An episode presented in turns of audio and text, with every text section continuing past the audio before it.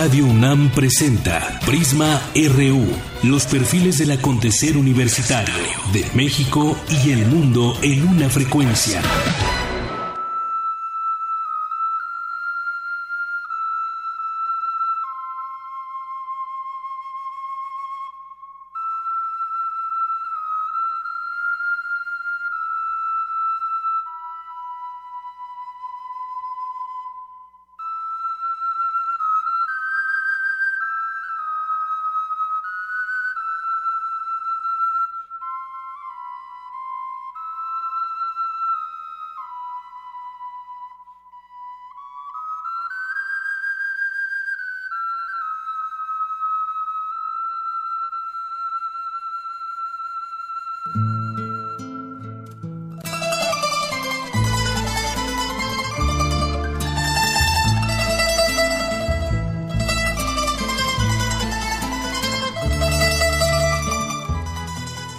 Tardes. Bienvenidos a Prisma RU por Radio UNAM. Esto que estamos escuchando es de Carmín Coppola, quien fue un compositor, director musical y ocasional actor estadounidense, y compuso y dirigió gran parte de las piezas musicales de, películas como El Padrino, que es lo que escuchamos de fondo, y eh, murió un día como hoy, 26 de abril de 1991, en Los Ángeles, California.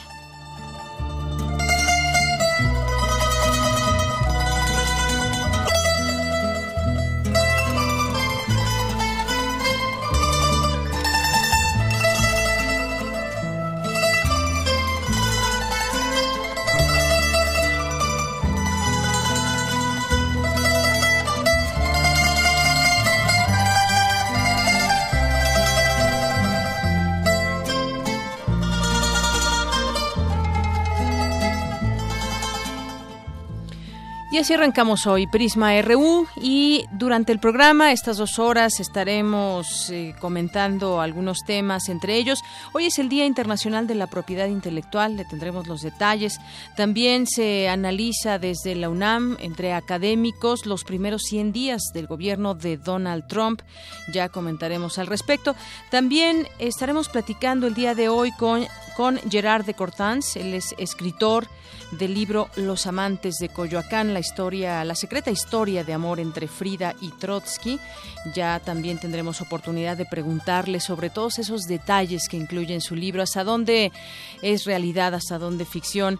Y también estaremos platicando sobre otros temas como el trabajo infantil, ahora que es el, el mes de abril, eh, cuando se festeja el Día del Niño, el 30 de abril, platicaremos sobre una de las deudas pendientes de muchos gobiernos en el mundo que tiene que ver con, con el trabajo infantil, cifras aquí en México que orilla a muchos niños a trabajar ya también platicaremos de esto al análisis y al debate. Por supuesto tendremos como todos los días cultura, deportes, e información internacional. Así que arrancamos con nuestro resumen informativo.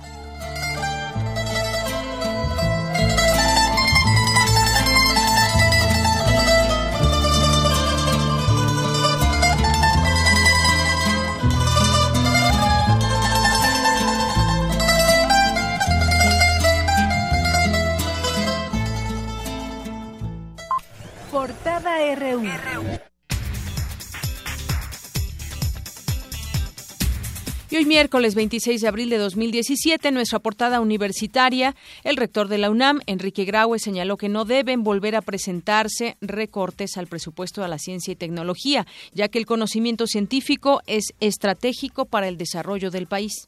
Que las instituciones de educación superior empezaremos de aquí en adelante a levantar nuestra voz para exigir que en el siguiente ejercicio presupuestal de nuestra nación vuelva a haber un presupuesto suficiente para la ciencia y por supuesto para tener el colchón suficiente que permita el crecimiento de los estudiantes de posgrado.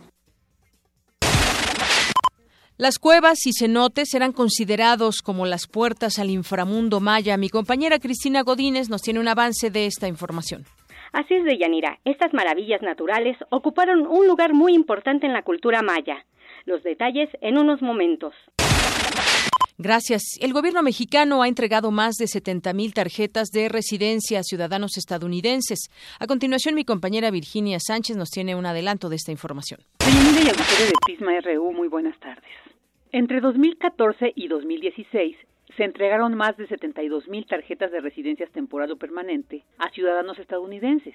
Y a pesar de la incertidumbre sobre el impacto que esto podría generar en nuestro país, el investigador Raúl Benítez Manaut señala que se trata de migraciones positivas. Los detalles de la información más adelante. Gracias. Y hoy en nuestra portada nacional, el Comité de Participación Ciudadana del Sistema Nacional Anticorrupción reprobó los nombramientos de 18 magistrados especializados en la materia, propuestos ayer al Senado por el presidente Enrique Peña Nieto. El Instituto Nacional Electoral discute la imposición de sanciones por casi 18 millones de pesos a partidos políticos por irregularidades en sus gastos de precampaña en el Estado de México, Coahuila y Nayarit. Por su parte, la Comisión de Quejas y Denuncias del INE declaró improcedente un recurso de Morena para que el PAN detuviera una campaña de desprestigio en contra de Andrés Manuel López Obrador. Anoche se llevó a cabo el primer debate entre los candidatos al gobierno del Estado de México. Josefina Vázquez Mota, candidata del PAN, dijo que de ganar las elecciones retirará el fuero a funcionarios públicos. Corrupción tiene nombre y apellido en el Estado de México. Delfina quitándole el salario, lo más sagrado a sus trabajadores. Y tú, Alfredo, hombre, hablando tú de seguridad, fuerte y con todo, Alfredo, con la corrupción. Hombre, y por su parte, Alfredo del Mazo, candidato del PRI, dijo que habrá cero tolerancia a la impunidad. Josefina, si alguien tiene el sello marcado de corrupción, eres tú. No has podido explicar lo que pasó con más de mil millones de pesos de los migrantes. Delfina, Morena es sinónimo de incongruencia. No nada más en la precampaña gastaron siete veces más de lo que gastamos nosotros. Han estado tratando de engañar al INE y con eso ya llevan dos multas. ¿Y qué dijo Juan Cepeda, el candidato perredista? Bueno, él destacó los logros que alcanzó durante su gestión como alcalde de Nezahualcóyotl. Hoy estamos gobernados por gente que ha olvidado que la principal función del Estado es garantizarnos la tranquilidad y la paz. Y eso no es casual. Hoy nos está gobernando un grupo que ha visto la seguridad como un negocio. A todo le ven dinero. Por su parte, Delfina Gómez, candidata de Morena, aseguró que su prioridad será garantizar la seguridad. Muchos prometen y no cumplen. ¿Por qué Del Mazo no puede ser confiable? Porque efectivamente en Huizquilucan creció la inseguridad durante su administración. Vázquez Mota tampoco es confiable, eh, fue cómplice junto con Calderón de que se desatara una ola mayor de lo que estamos viviendo de lo que es la inseguridad. El candidato del Partido del Trabajo, Oscar González, propuso reorganizar la política en la entidad. Me duele ver a mi querido Estado de México sumergido en tanta inseguridad. Me duele ver a los habitantes de nuestro Estado en la pobreza. Me indigna tanta corrupción por parte del gobierno. Y todo esto es responsabilidad de los malos gobiernos. Finalmente, la candidata independiente Teresa Castel afirmó que no pondrá pretextos para dar resultados. Ahora resulta, Alfredo, que eres experto en seguridad, pero con seguridad quieres engañarnos, fuerte y con todo. Josefina, no sabes nada de seguridad. En lo único que eres experta es en gastar el dinero de la gente en tu propio beneficio. Delfina, eres experta, pero en aumentar los secuestros. Y en otra información, el relator especial de la ONU sobre los derechos humanos al agua, Leo Heller, visitará México del 2 al 12 de mayo para evaluar la calidad del agua potable en el país. De los 105 trenes que el metro de la Ciudad de México tiene detenidos por falta de mantenimiento, 30 serán dados de baja. La recomendación del gobierno de Coahuila de no viajar a Reynosa, Tamaulipas, se extendió a una advertencia de riesgo a los estados de Nuevo León, Durango y Chihuahua. Una mujer de nacionalidad argentina fue hallada muerta en una caja de cartón al interior de una vivienda en Playa del Carmen, Quintana Roo. Hoy en nuestra portada de Economía y Finanzas, la Bolsa Mexicana de Valores superó en la apertura de este miércoles por primera vez la barrera de los 50 mil puntos, impulsada por las acciones del Grupo Aeroportuario del Sureste. Luego de dos bajas consecutivas, en febrero los ingresos por suministro de bienes y servicios de comercio minorista se incrementaron 2.35%. El valor de las empresas constructoras del sector público a nivel nacional cayó 14.7% durante el primer bimestre de 2017, la peor caída en 15 años de acuerdo con datos del INEGI. La tasa de impuesto a las empresas estadounidenses bajará hasta el 15% desde el 35% que se aplica actualmente. Esto lo informó el secretario del Tesoro de Estados Unidos, Steve Mnuchin. Y en nuestra portada internacional, el presidente Donald Trump analiza una orden ejecutiva para retirar a Estados Unidos del Tratado de Libre Comercio con América del Norte, de acuerdo con los medios estadounidenses CNN y Político. El gobierno de Estados Unidos estudia prohibir las computadoras portátiles como equipaje de mano en vuelos procedentes de Europa, incluyendo el Reino Unido, según informó el diario Financial Times. Los mexicanos dejaron de ser la mayoría de los indocumentados en Estados Unidos por primera vez en más de una década. Esto lo reveló un estudio del Centro de Investigación PEU. Y nos vamos con Eric Morales, que nos tiene un avance de la información que nos tendrá detalle más adelante en materia internacional. Eric, buenas tardes. ¿Qué tal, Leyanira? Buenas tardes. La organización Reporteros Sin Fronteras publicó su reporte anual sobre libertad de prensa. México y Cuba son los países de América Latina con mayor peligro para ejercer este derecho. Además, Reino Unido hizo recomendaciones a sus connacionales que visiten México y les advirtió cuáles son las regiones en las que pueden correr riesgos. La información más adelante. Gracias, Eric. Vamos contigo, Tamara Quirós, un avance en la información cultural. Buenas tardes, Tamara. Buenas tardes, Deyanira. Hoy conversaremos con Mario Mandujano, director de la obra de teatro Esperando Morir. Además, la fiesta del libro y la rosa llega a Morelia el 28, 29 y 30 de abril. En un momento la información. Gracias. Y es la una con 14 minutos. Campus RU.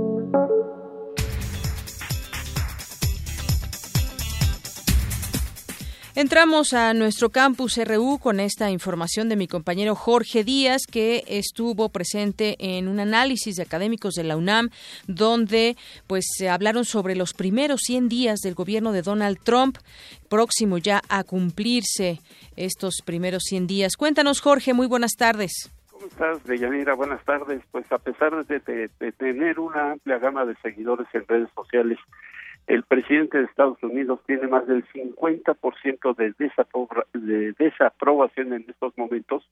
Eh, los primeros 100 días de gestión que se cumplen el próximo sábado, la maestra Silvia Núñez García, directora del Centro de Investigaciones sobre América del Norte, dijo que las 66 órdenes ejecutivas del presidente de Estados Unidos, la mayoría encaminadas a afectar comunidades puntuales como los mexicanos, musulmanes, afroamericanos, entre otros, provoca entre la sociedad estadounidense un desencanto por el por lo prometido por el magnate.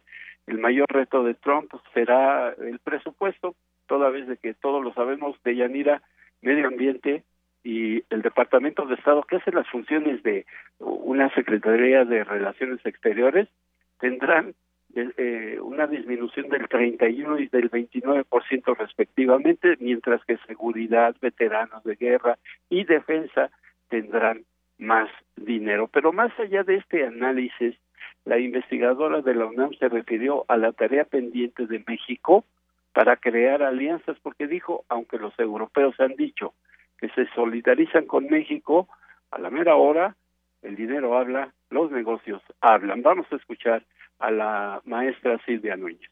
La solidaridad para con México en realidad se tiene que construir hacia adentro de los Estados Unidos y creo que nunca se hizo la tarea de tender esos puentes más allá de, los, eh, de la comunidad de mexicanos o México-americanos. Esta es una asignatura pendiente que yo subrayo en todas partes. Nunca nos hemos acercado a los afroamericanos, nunca nos hemos acercado a los asiáticos en Estados Unidos, los vemos como efectivamente en un gueto, porque la sociedad americana está históricamente construida a partir de esto, de estos de, de, de, estos casilleros en donde se van metiendo todas estas minorías. Y es que todos lo sabemos, de Yanira, Estados Unidos está conformado por puros migrantes. Por su parte, el doctor Jesús Gallegos Olvera, secretario académico de la Facultad de Ciencias Políticas y Sociales de la UNAM, dijo que otro tema pendiente son los impuestos a productos extranjeros. El académico universitario expuso su visión de lo que pasará después de estos primeros 100 días. Ahorita tiene desaprobación, mucha gente ya no está contenta con lo que está haciendo el presidente de Estados, de Estados Unidos, pero que va más allá de los 100 días y sobre todo los cuatro años de gestión que pues prácticamente están por eh, transcurrir a partir del próximo sábado. Vamos a escuchar lo que dice el doctor Gallego Solver. Comentar constantemente cuál es el balance que se está dando, no solo a los 100 días, sino particularmente en el mes de septiembre, cuando ya concluye de manera formal este ejercicio presupuestal e inicia el primero de octubre el año fiscal en los Estados Unidos, dando cuenta ahora sí del resultado de todas estas negociaciones políticas o inclusive lo que pasará ya para conmemorar, si se puede utilizar ese verbo, el triunfo electoral de, lo, de Donald Trump en noviembre próximo o en un momento determinado lo que hará en enero siguiente, es decir, nos podremos estar buscando fechas constantes. Lo que sí no debemos dejar de hacer es estos balances y dar cuenta, en mi opinión, de este escenario. No creo, eso sí lo pienso, que el ejercicio autoritario de fuerza que caracteriza en algún momento el discurso de Donald Trump pueda mantenerse los cuatro años. Así es de que el investigador, el académico universitario, dice que eh, esta beligerancia se vuelva en una actitud propositiva por parte del presidente de los Estados Unidos. De Yanira, mi reporte. Gracias, Jorge. Pues interesantes cosas que se dicen, entre ellas, pues sí, hay desaprobación, pero sobre todo plantearse hacia dónde se encaminan los siguientes años, dadas las, eh, eh, pues las situaciones que plantea Trump en varios eh, campos y que, pues, es muy delicado, sobre todo en el asunto con otros países, pero ya lo iremos viendo a lo largo de también de los siguientes años, pero sobre todo en sus primeros 100 días es bueno hacer un, un análisis de lo que está y de lo que viene. Por supuesto, Deyanira, y ya ves que, bueno, fue rechazada esta eh, orden ejecutiva en cuanto a los inmigrantes a, a bloquear la entrada o alguna relación con musulmanes mexicanos, latinoamericanos, centroamericanos y que fue rechazada por jueces. Por, este, y que ahora el, el problema será ante el Congreso esta disminución de dinero para unos temas y el aumento para otros que hablan de guerra, hablan de defensa, de los veteranos, de la seguridad interna. Vamos a ver cómo le va al presidente Trump en los próximos días. Así es. Bueno, pues muchas gracias, Jorge. A ti, gracias. Buenas tardes. Vamos ahora con mi compañero Antonio Quijano. Hoy es el Día Internacional de la Propiedad Intelectual y pues nos platica sobre esta este día mi compañero Antonio Quijano. Adelante, Toño. ¿Qué tal, Yanira? Buenas tardes a ti al público de Prisma RU. Hoy se conmemora el Día Mundial de la Propiedad Intelectual con el fin de difundir la importancia de las creaciones de la mente, invenciones, obras literarias y artísticas, así como símbolos, nombres e imágenes utilizados en el comercio. Pero ¿cuál es su importancia en el desarrollo de México? Habla la maestra María Isabel Mascorro Velarde, directora de Transferencia de Tecnología de la Coordinación de Innovación y Desarrollo de la UNAM.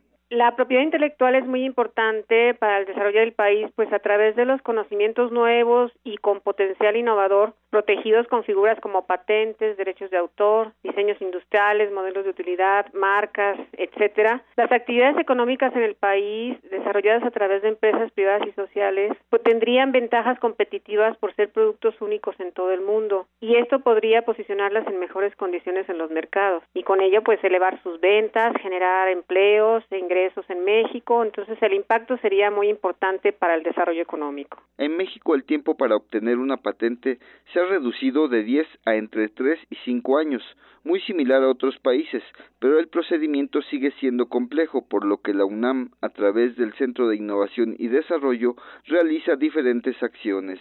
Nosotros, por ejemplo, aquí en la UNAM permanentemente realizamos diferentes acciones de promoción entre la comunidad universitaria como son cursos, conferencias, talleres, mensajes en redes sociales y hemos iniciado una campaña de difusión cuyo mensaje es hashtag Aspatente y el próximo 2 de mayo haremos una ceremonia de premiación de los inventores que desarrollaron las mejores solicitudes de patente en 2016 en, el, en un programa que se llama PROFOPI, Programa de Fomento para el Patentamiento y la Innovación. De acuerdo con datos del Instituto Mexicano de la Propiedad Intelectual, hay 587 solicitudes de la UNAM para obtener patentes, de las cuales se han conseguido 266. Más o menos un poquito más del 45% de patentes. Entonces, eh, cabe resaltar que en los últimos 10 años, de esas 587, 383 eh, se han realizado en estos últimos 10 años. Entonces, consideramos que esta labor de permanente promoción en la UNAM pues ha dado esos frutos y pues en ese sentido creemos que cada vez más se conoce más este proceso y la importancia de hacerlo. Para el especialista, al ser novedoso este sistema de protección intelectual, México carece de una cultura en este tema a diferencia de otros países. Entonces sí, es cierto, o sea, alrededor de 14 mil solicitudes de patente que se ingresan en México, solamente unas 800 son de mexicanos y el resto son de extranjeros. Considero yo que es esa cultura y bueno, y que han visto las ventajas económicas para, para hacer esta práctica, ¿no? Finalmente dijo que es necesaria la participación de las empresas para que estas patentes lleguen como artículos a la sociedad. De Yanil Auditorio, hasta aquí mi reporte. Buenas tardes. Gracias, Toño. Muy buenas tardes. Pues sí, efectivamente, la importancia de las creaciones de la mente y bueno, pues hoy justamente es este Día Internacional de la Propiedad Intelectual. Vamos ahora con mi compañera Virginia Sánchez. La prohibición legal de las denominadas drogas psicoactivas ha representado una limitante para la investigación sobre sus propiedades medicinales. Cuéntanos, Vicky. Buenas tardes. Muy buenas tardes, Deyanira y auditorio de Prisma RU. Las denominadas drogas psicoactivas son aquellas sustancias que alteran la excitabilidad de las neuronas, capaces de atravesar la barrera hematoencefálica. Entre ellas se reconoce a la cafeína, la nicotina, la morfina, la heroína, la marihuana, el LSD y la psilocibina. A pesar de que legalmente está prohibido el consumo y posesión de la mayoría, diversos estudios científicos han encontrado que contienen propiedades que pueden ser utilizadas en el campo de la medicina, como la marihuana. Así lo detalla el doctor Enrique Renos del Instituto de Biotecnología de la UNAM. La marihuana tiene varios efectos psicoactivos, entre ellos se utiliza como droga recreativa, pero por ejemplo es un excelente antiinflamatorio y hace cosas muy interesantes. Parece ser que es eh, neuroprotector, entonces tiene potencial para proteger de enfermedades como el mal de Parkinson, el Huntington y el Alzheimer y también funciona como una droga anti-esclerosis múltiple y suprime náuseas y es anti anorexigénica, lo que significa que es una droga que da hambre, ¿no? Entonces la marihuana tiene mucho potencial medicinal y se está explorando activamente. El especialista señala que los alucinógenos también han sido estudiados por sus propiedades antidepresivas otro tipo de drogas que se están eh, pareciendo que tienen un gran potencial son los, alucinógenos, ¿no? La psilocibina y el LSD en particular. Parece ser que una de sus propiedades es que son excelentes antidepresivos. Gente que ha tenido depresión a largo plazo intratable, si se les da una sola dosis de LSD o de psilocibina, parece ser que salen de su depresión por periodos largos. O sea, realmente parece ser una droga que tiene potencial. El grave problema de todas estas cosas es de que tienen muchos años de estar prohibidas literalmente, de ser ilegales, ¿no? Y es muy difícil hacer investigación con este tipo de drogas. Renaud señala que sería conveniente relajar la legislación en contra de las drogas psicoactivas y promover la investigación, ya que se están desperdiciando productos farmacológicos muy accesibles y funcionales que tendrían una aplicación inmediata en la medicina. Hasta aquí la información. Buenas tardes. Gracias, muy buenas tardes eh, a mi compañera Virginia Sánchez. Vamos ahora con eh, Dulce García. El sistema educativo de la Ciudad de México está en vías de automatizarse con el objetivo de tener una preparación de vanguardia. Adelante, Dulce, buenas tardes. ¿Qué tal, Deyanira? Muy buenas tardes a ti y al auditorio de Prisma RU.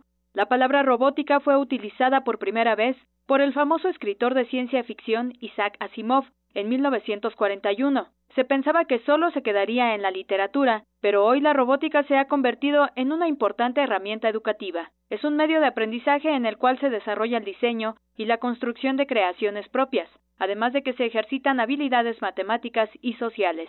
En días recientes, la Administración Federal de Servicios Educativos de la Ciudad de México informó sobre un programa piloto de robótica para escuelas públicas. El doctor Jesús Sabash Carmona, fundador del Laboratorio de Biorrobótica de la Facultad de Ingeniería de la UNAM, nos comenta qué tan viable es esta propuesta. Es muy importante romper lo que se llama la brecha digital, porque este tipo de programas ya se había utilizado en escuelas eh, privadas. Esos tipos de, de robots ya se utilizan en, primarias eh, privadas. Y ahora pues se, se, empieza a hacer esto en las escuelas públicas entonces me parece eh, bueno apropiado que, que, se empiece a promover esto en, en las escuelas públicas. La primera etapa iniciará en cuatro primarias para los grados de cuarto a sexto, en diez secundarias, así como en un centro de atención múltiple. Otro de los objetivos es utilizar la tecnología como una herramienta de desarrollo social y reforzar el razonamiento matemático y el pensamiento científico. El doctor Sabash Carmona comenta que otras cosas debería incluir este proyecto. Lo que tal vez sería preocupante es que los profesores que van a dar estos, eh, van a usar esos kits, a lo mejor no están capacitados y se puede crear el efecto contrario, que a los niños realmente no les gusta la robótica el objetivo, me parece, es crear oportunidades para que la, la, gran mayoría de la población pueda tener acceso a esos recursos y que ya dependa de ellos si los hacen, si hacen uso de ellos o no. Otra cuestión importante es que no se debería de manejar solamente como algo comercial o una empresa, solamente una, sino que hubiera una diversidad más grande de diferentes empresas, para que esto no se convierta solamente en un negocio, ¿no? De Yanira Auditorio, por último, les comento que además se medirá el impacto de la robótica en la mejora de los aprendizajes con pruebas de habilidades socioemocionales y digitales y de matemáticas. También se capacitará a los profesores que trabajarán con esta nueva herramienta educativa. Es la información. Muy buenas tardes. Gracias, Dulce. Muy buenas tardes. Y bueno, como les había comentado, ya está con nosotros aquí en cabina Gerard de Cortans. Él escribió Los amantes de Coyoacán, la secreta historia de amor entre Frida y Trotsky y justamente viene a presentar el libro en estos días. Yo le quiero dar la bienvenida a Gerard de Cortans. Él habla en francés. Aquí tenemos a su traductora que estará con nosotros a lo largo de esta entrevista. Bienvenue Gérard. Merci. Alors, euh, nous commençons l'interview. Et comment se rendre à ce livre? Comment, comment nous arriver Comment est-ce que tu arrives à ce livre, à cette histoire, et Los Amantes de Coyoacán, avec beaucoup de détails qui euh, nous approchent à la chambre de cette histoire Alors, la première fois que j'ai rencontré le, le, La primera vez, sí, eh, casi simultáneos. ¿Está bien? Sí, sí. la première fois que j'ai rencontré le, le personnage de Frida Kahlo, euh, La primera vez que encontré al personaje de Frida Kahlo euh, c'était dans les années 70. fue en los años 1970. Et J'avais comme euh, ami à, à Paris Carlos Fuentes. Eh, Mi amigo en París era Carlos Fuentes. Et c'est lui qui le premier m'a parlé de, de ce peintre. Y él, en primer lugar, me habló de este pintor.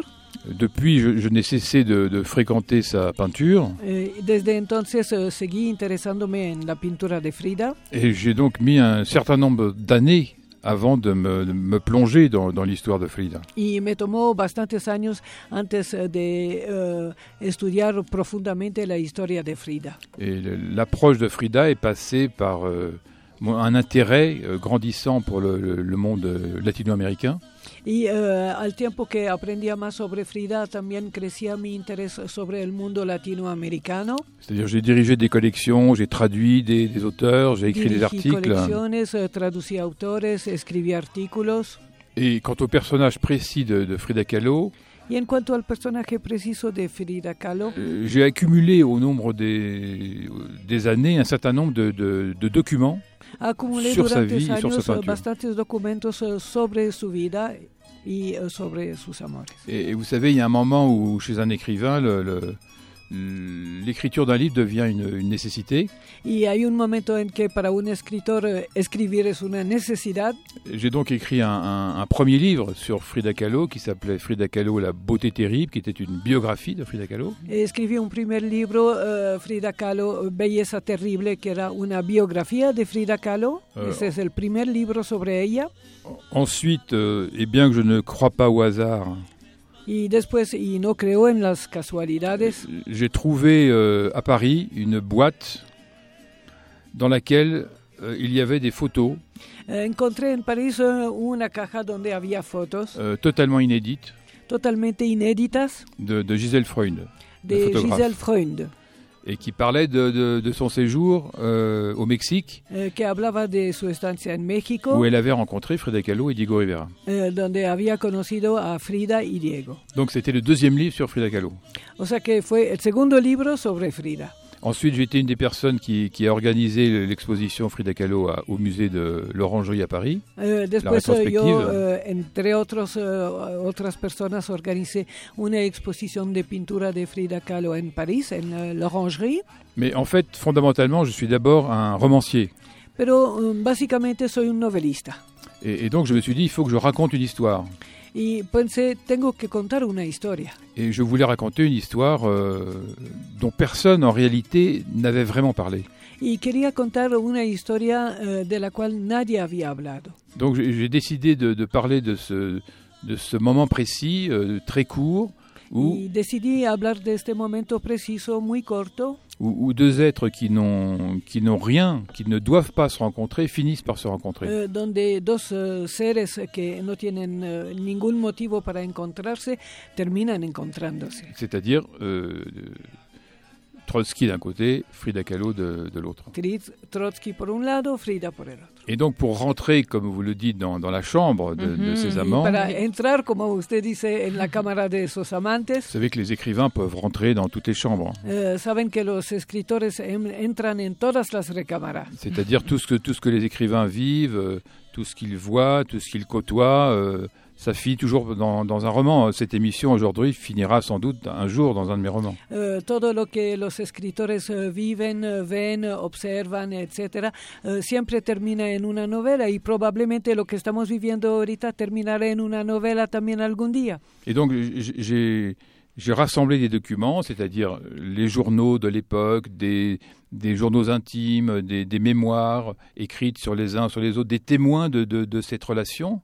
Así que eh, junté mucha información, eh, documentos que eran los periódicos de la época, diarios íntimos, las memorias de las personas que los conocieron. Todo eso con- constituyó una documentación profunda sobre ellos.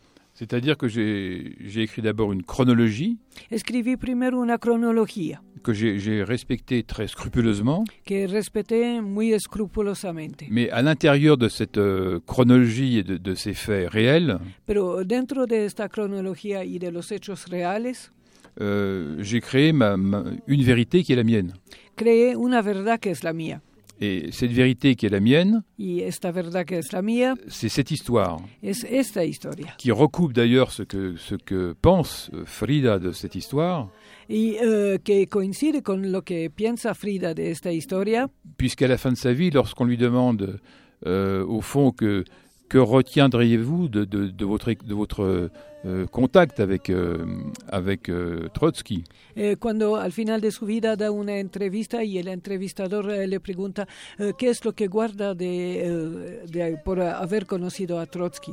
elle dit en fait, ça a été la, personne, la, la période la plus heureuse, la plus importante pour moi de mon existence, et celle durant laquelle euh, j'ai peint avec le plus de ferveur et le plus de, de toile. Dice, es eh, el periodo más alegre, más apasionado de mi vida y además es el periodo durante el cual eh, pinté más eh, porque había dejado un poquito de pintar y pinté más y son las obras más importantes de mi vida durante esta época.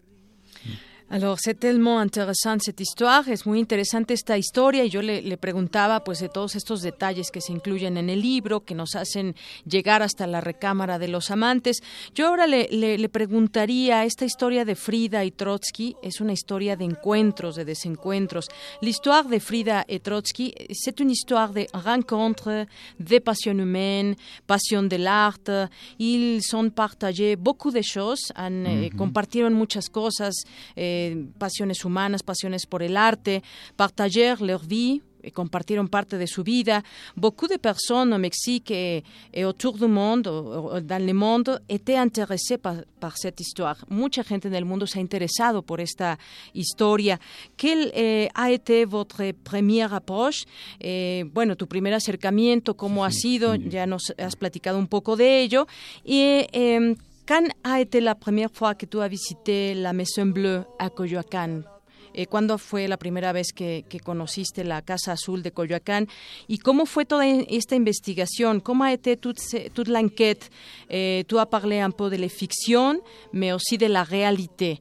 Eh, Dis-nous cómo es que tú fais cette chose, cómo haces esta mezcla de la realidad y la ficción? Le point de départ du, du livre. El punto de partida del libro. C'était que je, je, voulais montrer ces, ces deux personnages. Es que eh, quería mostrar estos dos personajes. Euh, de façon totalement différente de celle qui, qui était la leur. Eh, de eh, la forma en que tradicionalmente y con clichés se les despinta. Euh, par exemple, euh, Trotsky a toujours été représenté comme, comme un vieillard en exil, qui n'avait plus de pouvoir, qui était désespéré. Uh, Trotsky siempre fue presentado como una persona en exilio que ya no tenía el poder que tuvo y, y que era bastante viejo. Uh, or, c'est tout le contraire. Pero es todo lo contrario.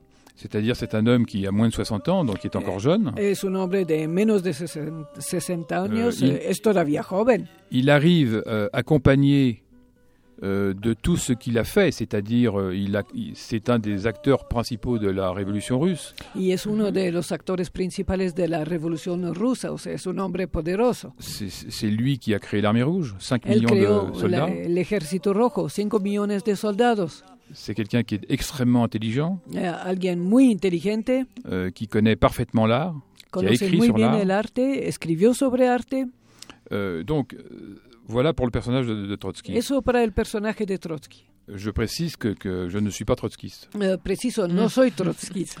Euh, quant au personnage de Frida Kahlo, en cuanto al personaje de Frida Kahlo, il a toujours été, me semble-t-il, présenté comme euh, quelqu'un de souffrant, de maladie, euh, euh, qui a fait des, de nombreux séjours à l'hôpital, euh, qui, qui, qui, claudiquait, qui, qui, se, qui avançait en fauteuil roulant.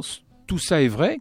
Eh, bueno, eh, la imagen que tenemos eh, o que nos presentan de Frida Kahlo es de una persona que sufre todo el tiempo, que es enfermiza, que está en silla de ruedas, que va de hospital en hospital. Parte de eso es cierto. Mais en fait, euh, il y a toute une partie dont on, on qu'on évoque assez peu et qui est, qui est me semble-t-il, visible dans, dans, dans sa vie, dans ses écrits, y dans sa peinture. Pero uh, hay otra parte de ella que uh, también es muy importante en su personalidad, uh, que es su vida, sus pinturas, cómo escribió. Euh, par exemple, en 1937, lorsqu'arrive Trotsky. Euh, por elle, ejemplo, en 1937, cuando desembarca Trotsky. Elle n'a pas encore 30 ans, c'est une très jeune femme. Ella todavía no llega a los 30 años, es muy joven. Euh, c'est quelqu'un qui aime chanter, qui aime boire, Le qui aime danser. Cantar, beber. 28 ans, je crois. Oui, 28 voilà. años tenía. Exactement. Sí, elle avait 28 ans. 28 oui. ans. 28, Euh, sí. donc qui aime chanter, qui aime boire, qui aime Le gusta danser, vivir, bailar, tomar. euh, qui aime faire l'amour avec des hommes et avec des femmes. El amor con hombres y con Euh, qui, qui s'engage dans la politique. y que es muy comprometida políticamente. D'ailleurs, elle- elle-même euh, elle dit c'est, cette phrase qui, qui est- qui est connue, mais qui est Incluso magnifique. ella dice esta frase muy conocida y magnífica. Et elle dit au fond, euh, à quoi me serviraient des pieds euh, puisque j'ai des ailes pour voler? ¿Para qué tener pies ya que tengo alas para volar? Donc ça, c'est, c'est le, le- l'idée fondamentale, fondamentale maîtresse du, du livre, es la idea principal del libro. c'est-à-dire de montrer deux êtres qui n'étaient pas faits pour, pour se, se rencontrer, qui se rencontrent, mais qui ont, qui ont tous les deux un appétit de vivre extraordinaire. Es mostrar eh, dos personas que no tenían eh, ningún destino para encontrarse y finalmente el destino sí los junta y eh, llegan a enamorarse. Alors quant à la Casa Azul, en cuanto a la Casa Azul. En réalité, je suis venu au Mexique il y a très longtemps avec mes parents, j'étais Eh, petit. Llegué a México hace mucho tiempo, yo era chico, vine con mis padres Et la Casa Azul n'était pas encore un, un musée qu'on visitait. y la Casa Azul no era todavía un museo. Donc en fait, la Casa Azul, je la verrai demain. Así que la Casa Azul la voy a ver mañana. ¿Por primera fois? Oui, mais... ¿Por primera vez? Por Oui. primera vez. Donc avec beaucoup d'émotion, bien sûr. Oui, Me Euh, emociona mucho, imagine. por supuesto. Mais vous savez, c'est, c'est- je crois qu'un véritable écrivain Pero yo creo que un verdadero escritor euh, n'a pas besoin de voir les, les- les lieux. Eh, no necesita visitar los lugares realmente. Il, il doit se faire une idée, peut-être un peu fantasmée, de, de- de ces lieux, quizás tenga una idea un poco fantasiosa de estos lugares, mais en même temps, le, le lecteur qui lit le livre où on décrit, par exemple, la Casa Azul, pero al mismo tiempo el autor que describe la Casa Azul doit retrouver la réalité totale de la, de la Casa Azul. debe encontrar, el lector debe reencontrar la verdad, eh, la de esta Casa Azul. Par exemple, j'ai écrit un, 80 livres. Escribí 80 libros Dans, dans ces livres, il y en a un qui raconte euh, l'histoire d'un ancêtre, y en uno de ellos eh, cuento la historia de un ancestro euh, mío, aristocrate piémontais, eh, una aristócrata italiana del Piamonte euh, qui va découvrir le thé en Assam au XVIIIe siècle.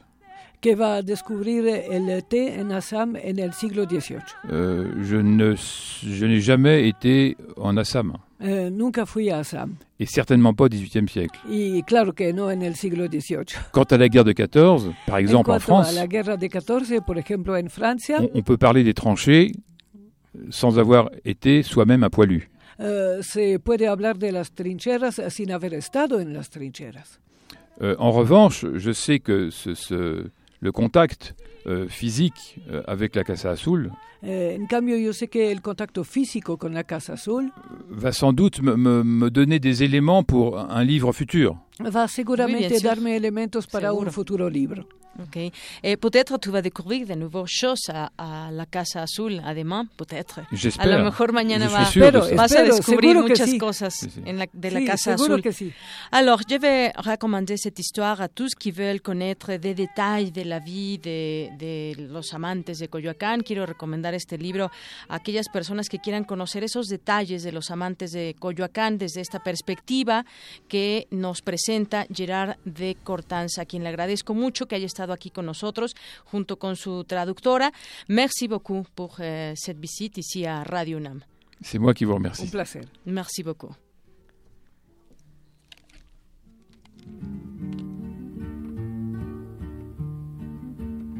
Ya me canso de llorar y no amanece. Ya no sé si maldecirte o por ti rezar. Tengo miedo de buscarte y de encontrarte. donde me aseguran mis amigos que te vas. Hay momentos en que quisiera mejor rajarme y arrancarme y a los clavos de mi penar pero mis ojos se mueren sin mirar tus ojos y mi cariño con la aurora te vuelve a esperar. Prisma RU. Un programa con visión universitaria para el mundo. Queremos escuchar tu voz. Nuestro teléfono en cabina es 55 36 43 39. Para nosotros, tu opinión es muy importante. Síguenos en Facebook como Prisma RU. Nacional RU. Continuamos con algunos temas nacionales, entre ellos está el debate. Antes este comentario eh, que nos llega en Facebook, Germán Sabino dice, siempre interesante y controvertida la, la, vida de Frida, sí, y justamente aquí se desvelan algunos detalles de su, de su vida desde esta perspectiva que nos presenta Gerard de Cortanz. Bueno, en los temas nacionales, ayer se llevó a cabo el primer debate, porque serán dos entre los candidatos al Estado de México, y pues en entre sus recetas para curar los males y acusaciones, pero que finalmente no nos llevaron a conocer realmente cuáles son sus plataformas, más allá de las promesas que hacen como pues en muchos momentos de su campaña, pues este fue el primero de los debates de lo, entre los seis candidatos al gobierno del Estado de México. Prevalecieron los ataques, señalamientos por corrupción, mientras que también, hay que decirlo, decía, hubo pocas propuestas. Los temas fueron, giraron en varios ejes, entre ellos estuvo la seguridad pública, un, un tema que hay que entrarle al Estado de México, que durante muchos años ha tenido a muchos de los mexiquenses en una situación difícil. Estuvo también el tema de desarrollo desarrollo social y el tema de la corrupción. Este último fue el más álgido en el que Josefina Vázquez Mota hizo acusaciones a Delfina Gómez de quedarse con 10% del salario de trabajadores para dárselos a su padrino político. En tanto, la morenista dijo que la atacan porque le temen. Alfredo del Mazo arremetió contra la panista, quien lo acusó de tener nexos con IGA, con OHL, y esta este la, la encaró por los mil millones de pesos que recibió su fundación de la federación. Bueno, así más o menos transcurrió ocurrió este debate. Si usted lo vio, díganos qué opina, si considera que alguien ganó en este debate, si considera que fue realmente un debate y sobre todo las personas que nos escuchan de, eh, del Estado de México, sería interesante conocer su opinión. Bueno, pues ahí esas pues fue parte de lo que de lo que se vivió. Y sobre todo pues veremos ahora el segundo debate. Quizás se respondan algunos de esos señalamientos y seguirán en estos ataques y seguirán mostrando algunos encuestas algunos otros mostrarán mostrarán fotos como que se curó en salud del mazo no presentando presentando estas fotografías con Josefina y con y de, y de Delfina eh, en el caso de Josefina con Tomás Yarrington. En el caso de Delfina no recuerdo cómo se llama una persona que está ligada también al crimen pero el caso es que se quiso como curar en salud porque, bueno, pues él se habrá dado la mano y el abrazo con muchos muchos priistas que incluso algunos están en la cárcel, ¿no? Bueno, pues en otra en otra información abre la fiscalía una investigación contra Eva Cadena que hacía un comentario, yo no sé usted qué opine, un eh, colaborador de la revista Proceso, Arturo Rodríguez García, dijo que la agenda la agenda se satura, la agenda de información se satura con 500 mil pesos que le otorgaron a la a una perfecta desconocida en algún lugar recóndito que ahora sabemos está cerca de Minatitlán. Y bueno, dice, se pone sobre la mesa eh, que el caso Duarte no es solo de corrupción, que hay un legado sangriento y así hace un recuento de todas las informaciones que hay también en la mesa eh, en torno a las agendas de, información.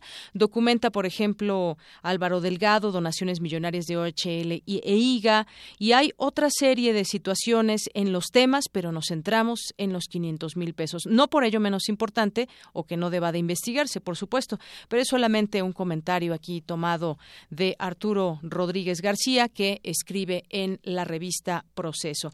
Bueno, pues más adelante platicaremos de otros temas. Vamos a dar paso a, a nuestra siguiente sección de cultura. Prisma RU. Queremos conocer tu opinión. Síguenos en Twitter como arroba PrismaRU. Para nosotros, tu opinión es muy importante. Síguenos en Facebook como Prisma RU. Arte y cultura.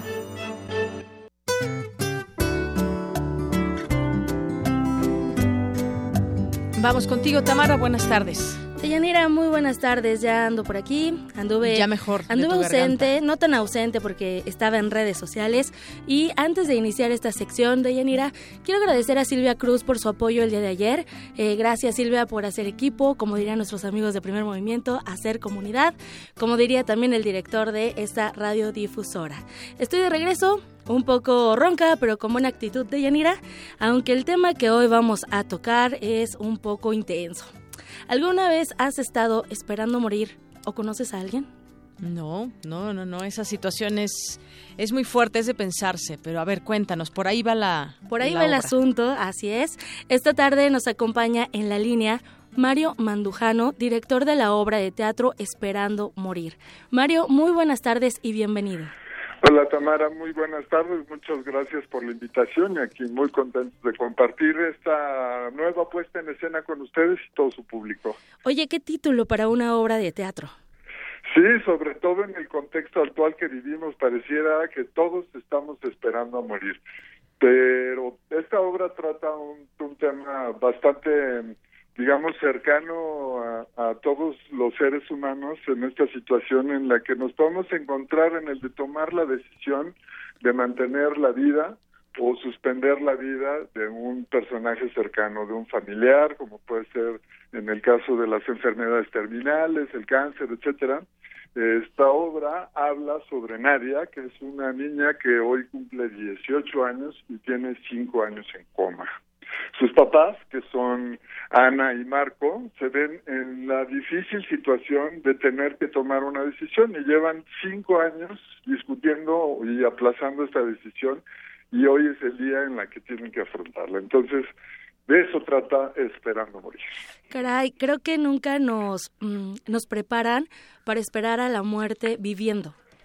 Exactamente, fíjate que uno de los textos más, más fuertes o más impactantes para mí de la obra es uno que dice Marco, en donde dice los, los padres no tendrían que decidir sobre la muerte o la vida de sus hijos, ¿no? Solo decidir acerca de la muerte de uno mismo. Entonces, cuando está involucrado, involucrado un tercero y además es una persona tan cercana como el lazo sanguíneo de padres e hijos, se vuelve una situación complicada.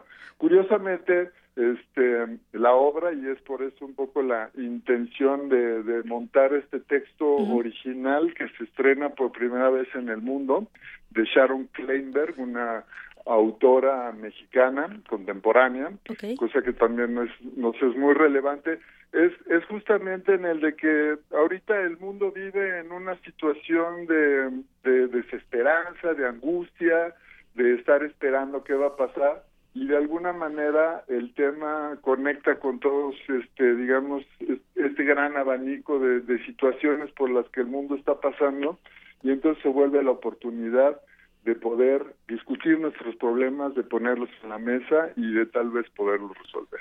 De otra manera, pues se quedan ahí siempre guardados en el costal de lleno de espinas o en el cajón esperando a que alguien más lo resuelva por nosotros. Mario, tú diriges esta obra y también eh, eres parte de la producción. Correcto, nosotros somos un, grupo de trabajo que hemos estado colaborando durante más de 30 años, mi esposa y yo, Ani Lupardo, que también es actriz de la obra, una excelente actriz, en donde hemos intentado durante estos 30 años de colaboración en el de siempre tener muy claro de que nosotros tenemos la obligación de generar nuestro propio contenido original, porque si no de otra manera estamos destinados a consumir los que los que otros este, generan para nosotros, ¿no? Entonces cada año tratamos de tener un proyecto de teatro, de cine, de literatura, de poesía, etcétera, en donde podamos este abrir estos espacios a la creación original. Muy bien, y también Anilú eh, comparte actuación con el actor Emilio Guerrero.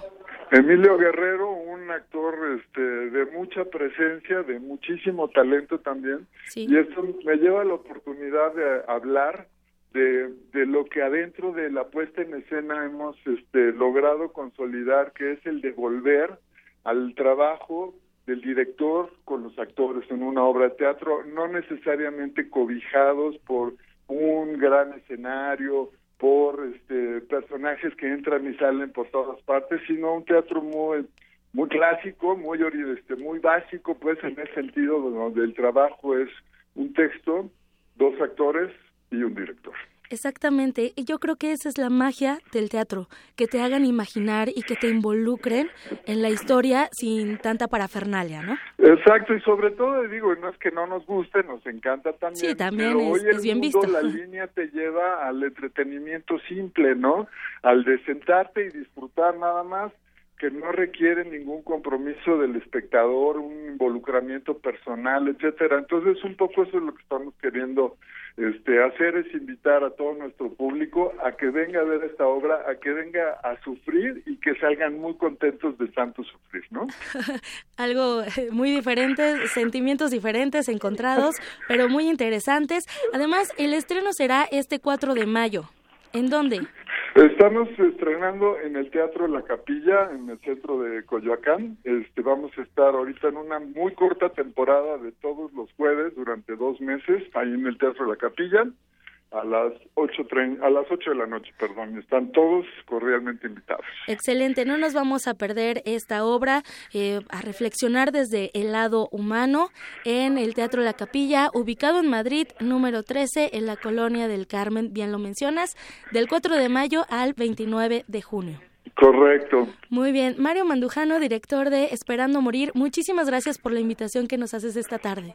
Muchas gracias a ti, Tamara, por el espacio y les insisto, no se van a arrepentir de ir a sufrir un ratito con los problemas de otros. No nos los vamos a perder. Muchísimas gracias. Hasta luego. Deyanira, en otra información, ¿a poco creían que la fiesta del libro y la rosa terminó? No, pues cuéntanos, ¿dónde, dónde continúa la fiesta? Exactamente, no terminó de Yanira del 28 al, al 30 de abril, 28, 29 y 30 de abril, se realizará la cuarta edición de este encuentro en Morelia, la cuarta en Morelia.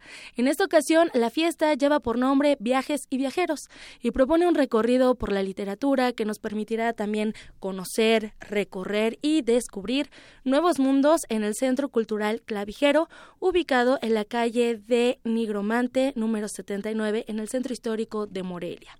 Como parte de las primeras actividades del evento, la inauguración se, se realizará el día viernes 28 de abril a las 10 de la mañana con la presencia del escritor y miembro del Colegio Nacional Vicente Quirarte. En este evento, eh, bueno, también ah, este evento contará con cuatro foros simultáneos. Uno de ellos es la Escuela Nacional de Estudios Unidad Morelia de la UNAM, la mejor conocida como ENES Morelia, en donde se realizarán diversas presentaciones de libros, conservatorios, mesas de debate y conferencias.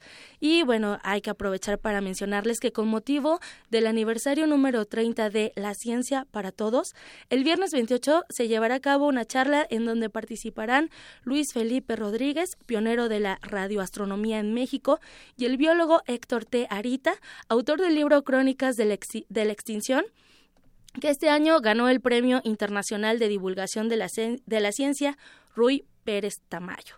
Este libro se los recomiendo mucho, tuve la oportunidad de adquirirlo en la, en la Feria Internacional del Libro de Guadalajara y está muy interesante de Yanira. Muy también, bien. Te, también te lo recomiendo a ti. Muy bien, pues ahí está la recomendación también literaria de Tamara. Sí, y, durante estos tres días se realizará un ciclo de cine-debate donde se proyectarán filmes de diferentes temáticas en alusión al nombre del evento y eventos para niños también, para aprovechar y eh, celebrar el 30 de abril allá en Morelia o también lo podemos celebrar en Universum. También. Se va a presentar Hocus Pocus, allá van a, van a transmitir desde allá el, el sábado 29 de abril, así que es una excelente opción para acudir con nuestros niños, sobrinos, hijos, primos, lo que sea que tengan, que sean infantes. Pues ahí la invitación. Así es, Deyanira, me despido por hoy y les deseo una excelente tarde. Muchas gracias, Tamara. Hasta mañana. Y vámonos mientras tanto un corte, son las 2 de la tarde. Prisma RU. Programa con visión universitaria para el mundo. Una soprano vaga en pena. Revive el suceso que la condujo a la muerte. Locura, castigo, rebeldía. Heroínas transgresoras.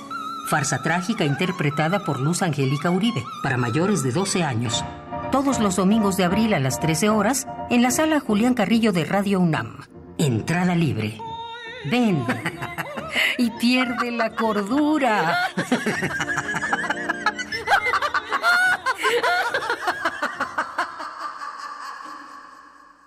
La primera línea de fuego en el jazz es la más impredecible y por motivos de seguridad, lo recomendable es escucharla con la protección de un aparato radiofónico.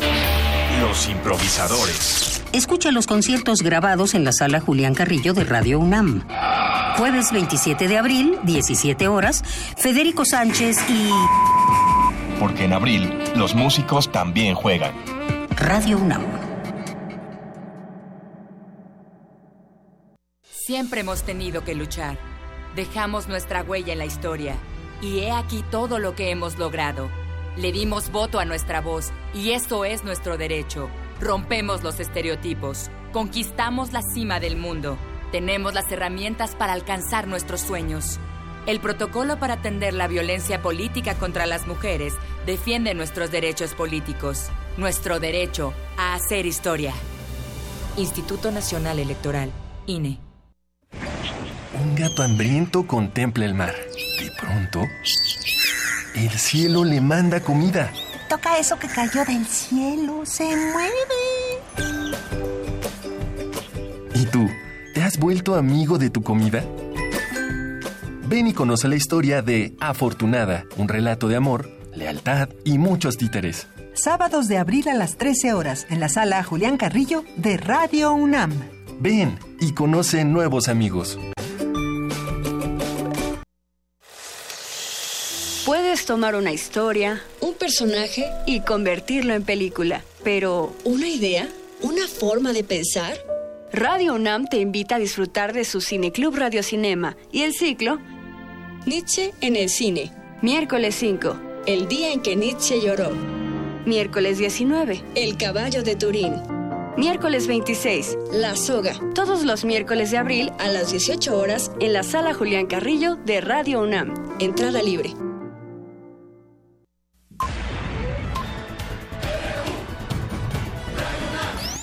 Prisma RU. Con Deyanira Morán. Para nosotros, tu opinión es muy importante. Síguenos en Facebook como Prisma RU.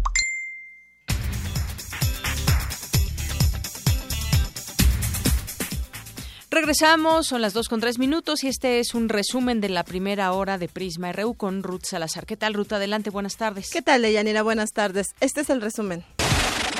En la primera hora de Prisma RU hablamos con el escritor Gerard de Cortans sobre su libro Los amantes de Coyoacán, que aborda la relación amorosa entre la pintora mexicana Frida Kahlo y León Trotsky. La première fois que j'ai rencontré le, le, personnage de Frida Kahlo, euh, la primera vez que encontré al personaje de Frida Kahlo, euh, c'était dans les années 70. Fue en los años 1970. J'avais comme euh, ami à, à, Paris Carlos Fuentes. Et mi amigo en París era Carlos Fuentes. Et c'est lui qui le premier m'a parlé de, de, ce peintre. Y él en primer lugar me habló de este pintor. Depuis, je, je n'ai cessé de, de, fréquenter sa peinture. Eh, desde entonces uh, seguí interesándome en la pintura de Frida. Et quant au personnage précis de, de, Frida Kahlo. Y en cuanto al personaje preciso de Frida Kahlo. Euh, J'ai accumulé au nombre des, des années un certain nombre de, de, de documents. Acumulé sur durante sa vie años y sur sa peinture. bastantes documentos uh, sobre su vida y uh, sobre sus amores. Quédense con nosotros. En la segunda hora de Prisma RU hablaremos con la activista María Salguero, geofísica del Instituto Politécnico Nacional, que realizó el mapa de los feminicidios en México en Google Maps. Deyanira, hasta aquí el resumen. Buenas tardes. Gracias, Ruth. Muy buenas tardes. Prisma RU. Un programa con visión universitaria para el mundo. Queremos conocer tu opinión. Síguenos en Twitter como arroba PrismaRU.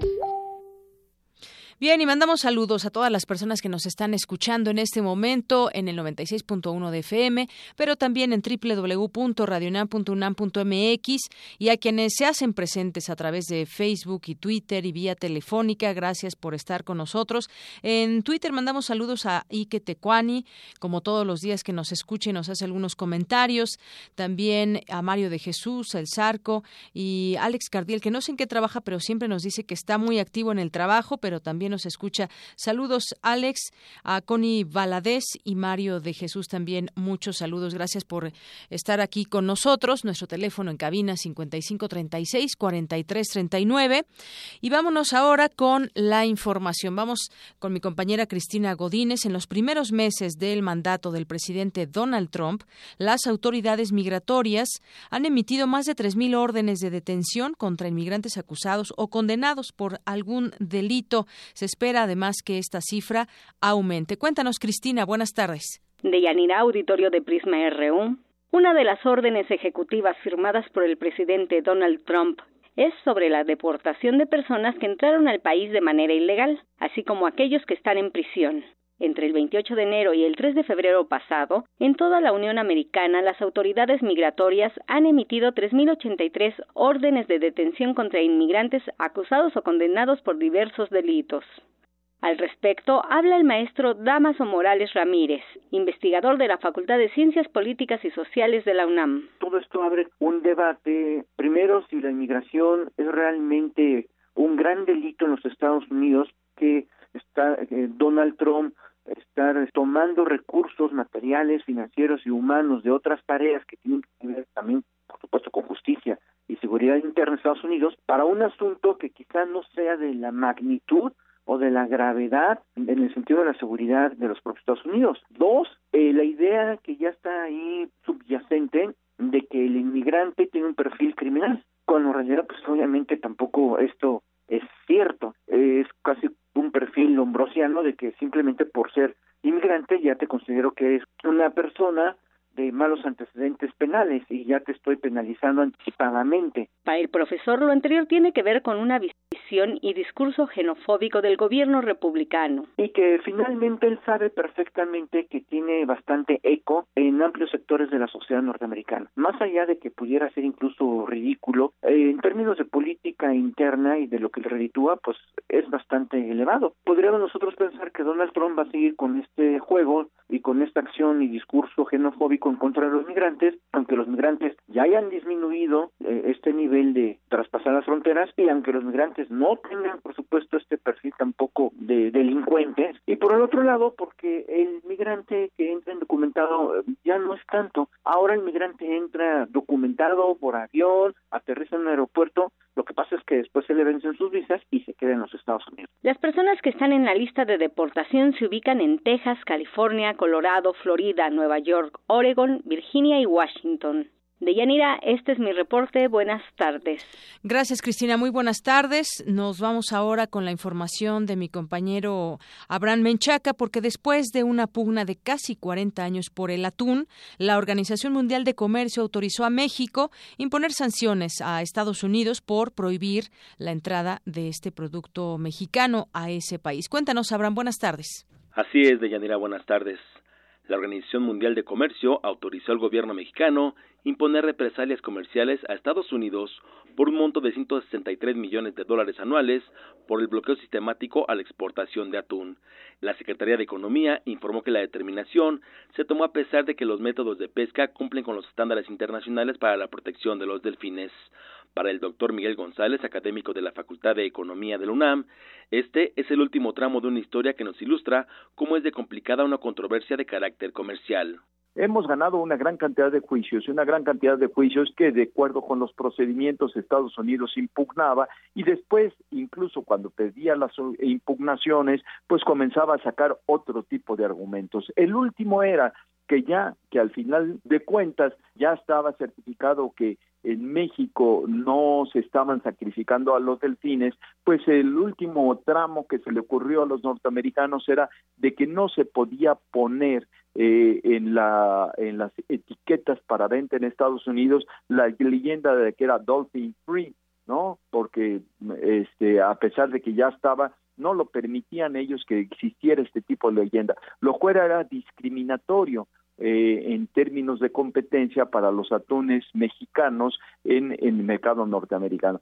De Yanira, el investigador refirió que el fallo representa el éxito de las gestiones del gobierno mexicano. Esperemos que sea el final, aunque no podemos garantizar que no sea el final, no se les ocurra ahora y más con el señor Tom inventar algún nuevo eh, argumento para seguir tratando de limitar las ventas de atún mexicano en Estados Unidos. Pues si esto es así, eh, la otra cosa que esperamos que también no se le ocurra a Trump es decir, embargar estos recursos, eh, los 163 millones de dólares y utilizar para los fines que ellos quieren eh, respecto al muro o otro tipo de cosas. Esperemos que sea ya el final y que, bueno, sea eh, eh pues un premio, por llamarlo así, o sea, es el éxito de las gestiones mexicanas que han sido pues gestiones no de un gobierno, sino han involucrado a varios gobiernos mexicanos eh, que le han dado seguimiento en todos los procesos internacionales, en todos estos paneles que se crearon hasta llegar a este resultado que hoy estamos conociendo. De la información que tengo. Buenas tardes. Gracias, Abraham. Muy buenas tardes. Prisma RU. Un programa con visión universitaria para el mundo. Queremos conocer tu opinión. Síguenos en Twitter como arroba PrismaRU. Queremos escuchar tu voz. Nuestro teléfono en cabina es 55 36 43 39. Nacional RU.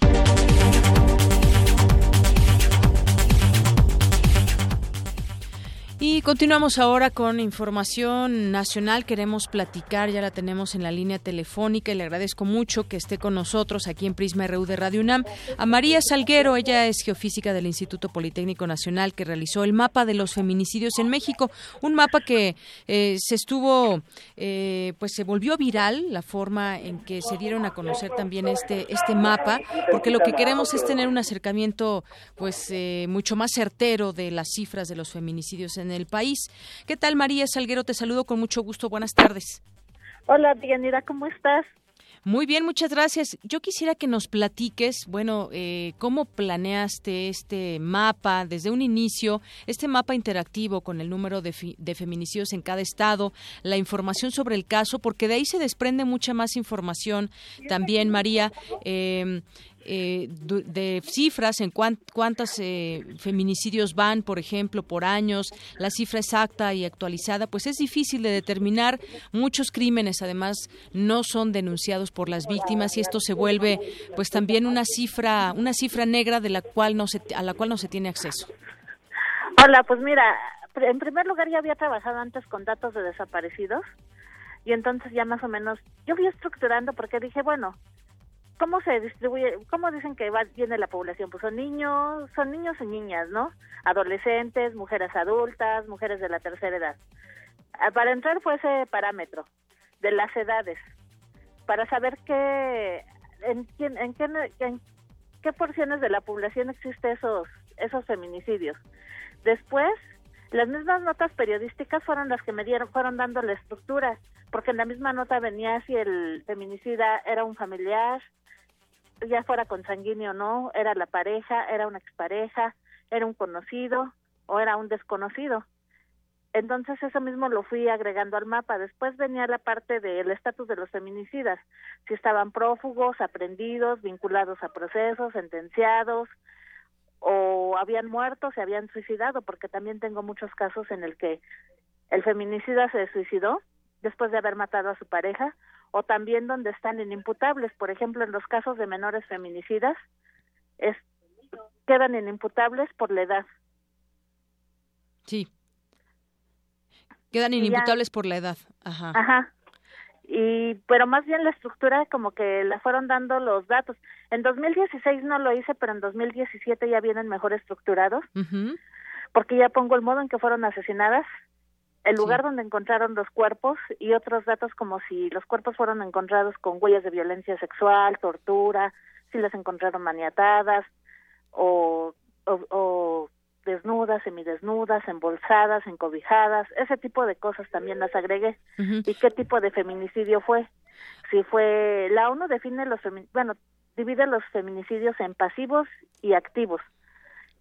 Esa, esa definición ya la ya la, ya la agregué también para diferenciar los casos de tipo de feminicidio.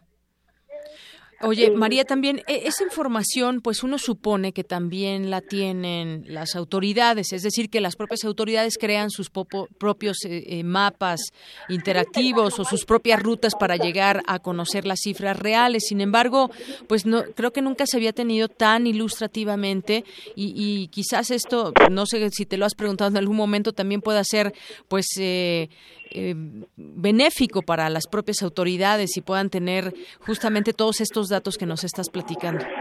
Pues quién sabe, a lo mejor ellos tienen mejor información que yo, porque yo solo lo saco de lo que el periodista que Sí, tal vez debería, ¿no? Porque tienen acceso a más instancias. Ajá. Entonces, pues ahora sí que mis ojos son los mismos periodistas. Y yo dije, pues voy a hacer el mapa. Digo, en las marchas y manifestaciones, ya sabes, desde ABC, Ayotzinapa, por los desaparecidos y por los periodistas asesinados, pues siempre te encuentras a los mismos periodistas y los vas conociendo. Dije, al fin conozco muchos periodistas. Alguien de ellos, mi intención era que yo, yo procesar los datos, la información y que ellos les dieran. De hecho, eso es lo que se va a hacer con Chicas Poderosas. ya estábamos en un, estamos en un proyecto para escribir sobre feminicidios. Bueno, ellas van a escribir y yo iba a poner la base de datos, pero escribir historias de vida de las víctimas.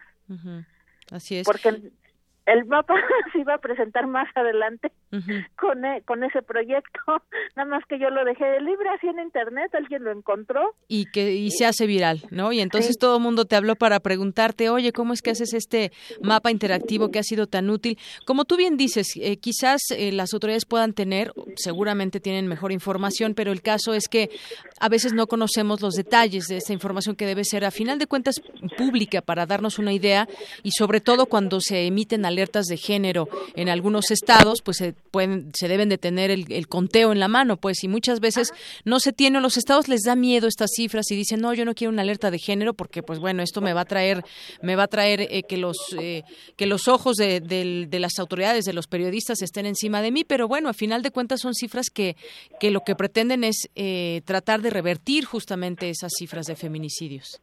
Sí, y la intención pues era nada, la intención nada más era agarrar y, mostrar a las, o sea, ponerles el nombre a las víctimas principalmente. Sí. O sea, no mostrarlas como una cifra fría más de feminicidios. No decir que, mostrar su nombre y, mostrar que tuvieron una vida.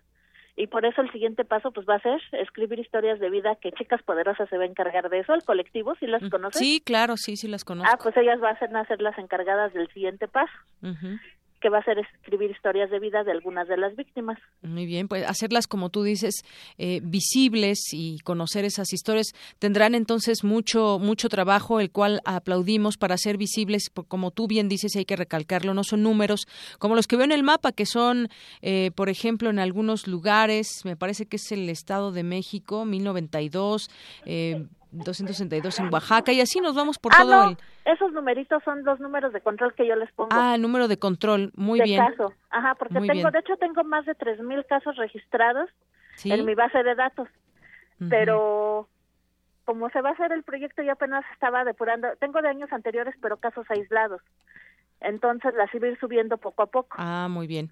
Bueno, pues Pero ahí yo está. Que espero subir los de años anteriores, los, que, los, los casos que tenga, porque no los tengo todos, pero sí, algunos justamente y hacer ese ese comparativo. Bueno, pues María Salguero, seguimos su trabajo, como dices, ahora vendrá también un, un, trabajo donde se dará eh, se dará nombre a las víctimas y podremos conocer quiénes eran, qué hacían y cómo, en qué condiciones se dieron eh, sus asesinatos. Pues yo te agradezco mucho estos minutos con Prisma RU de Radio UNAM. Órale, muchas gracias y bonita tarde. Igual para ti, hasta luego. Hasta luego. María Salguero es geofísica del Instituto Politécnico Nacional que realizó el mapa de los feminicidios en México. Prisma RU. Queremos conocer tu opinión. Síguenos en Twitter como arroba PrismaRU. Global RU.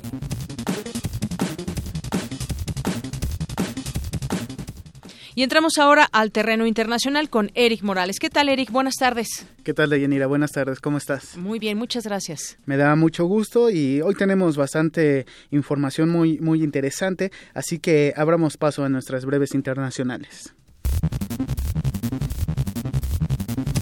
La primera ministra británica, Theresa May, se reunió este miércoles con el presidente de la Comisión Europea, Jean-Claude Juncker, antes de la cumbre en la que el bloque aprobará las líneas rojas en el Brexit. Las autoridades turcas detuvieron a más de mil personas que presuntamente son partidarios del predicador Fethullah Gulen, archienemigo del presidente turco Recep Tayyip Erdogan. El Departamento del Tesoro de Estados Unidos confirmó que el presidente Donald Trump propuso bajar al 15% los impuestos corporativos a las empresas.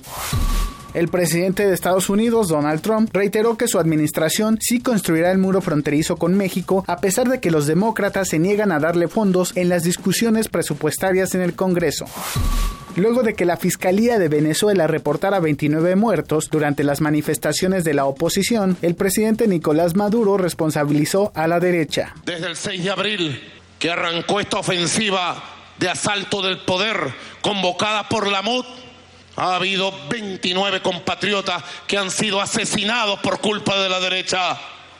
Justicia es lo que pide un pueblo. Buena parte de esos asesinos están presos y otros estamos buscándolos. Y tengan la seguridad que no descansaremos hasta capturar al último de los asesinos. La abuela de la Plaza de Mayo, Estela de Carlotto, celebró el hallazgo del nieto 122 y dio romper el silencio para encontrar a otros 100 personas que fueron robadas al ser bebés durante la dictadura. Abuelas de Plaza de Mayo tienen la alegría de comunicar la restitución del hijo de Iris García Soler y Enrique Bustamante, desaparecidos el 31 de enero de 1977 durante la última dictadura cívico-militar.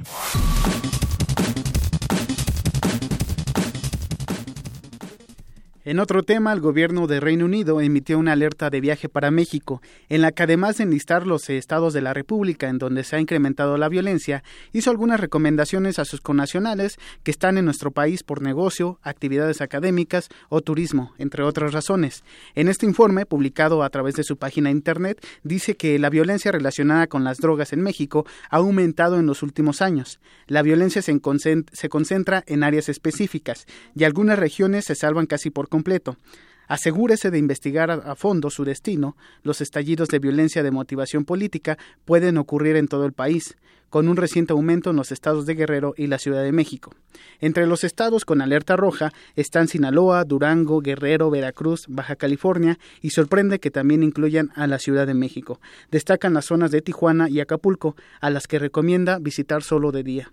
Lugares turísticos como Playa del Carmen y Cancún aparecen como peligrosos por las recientes balaceras que han ocurrido en esas, en esas ciudades. El informe emitido por los ingleses añade que es recomendable viajar en avión tomar unidades de transporte público en sitios, mantenerse informado en medios de comunicación y en caso de ser mujer no viajar sola.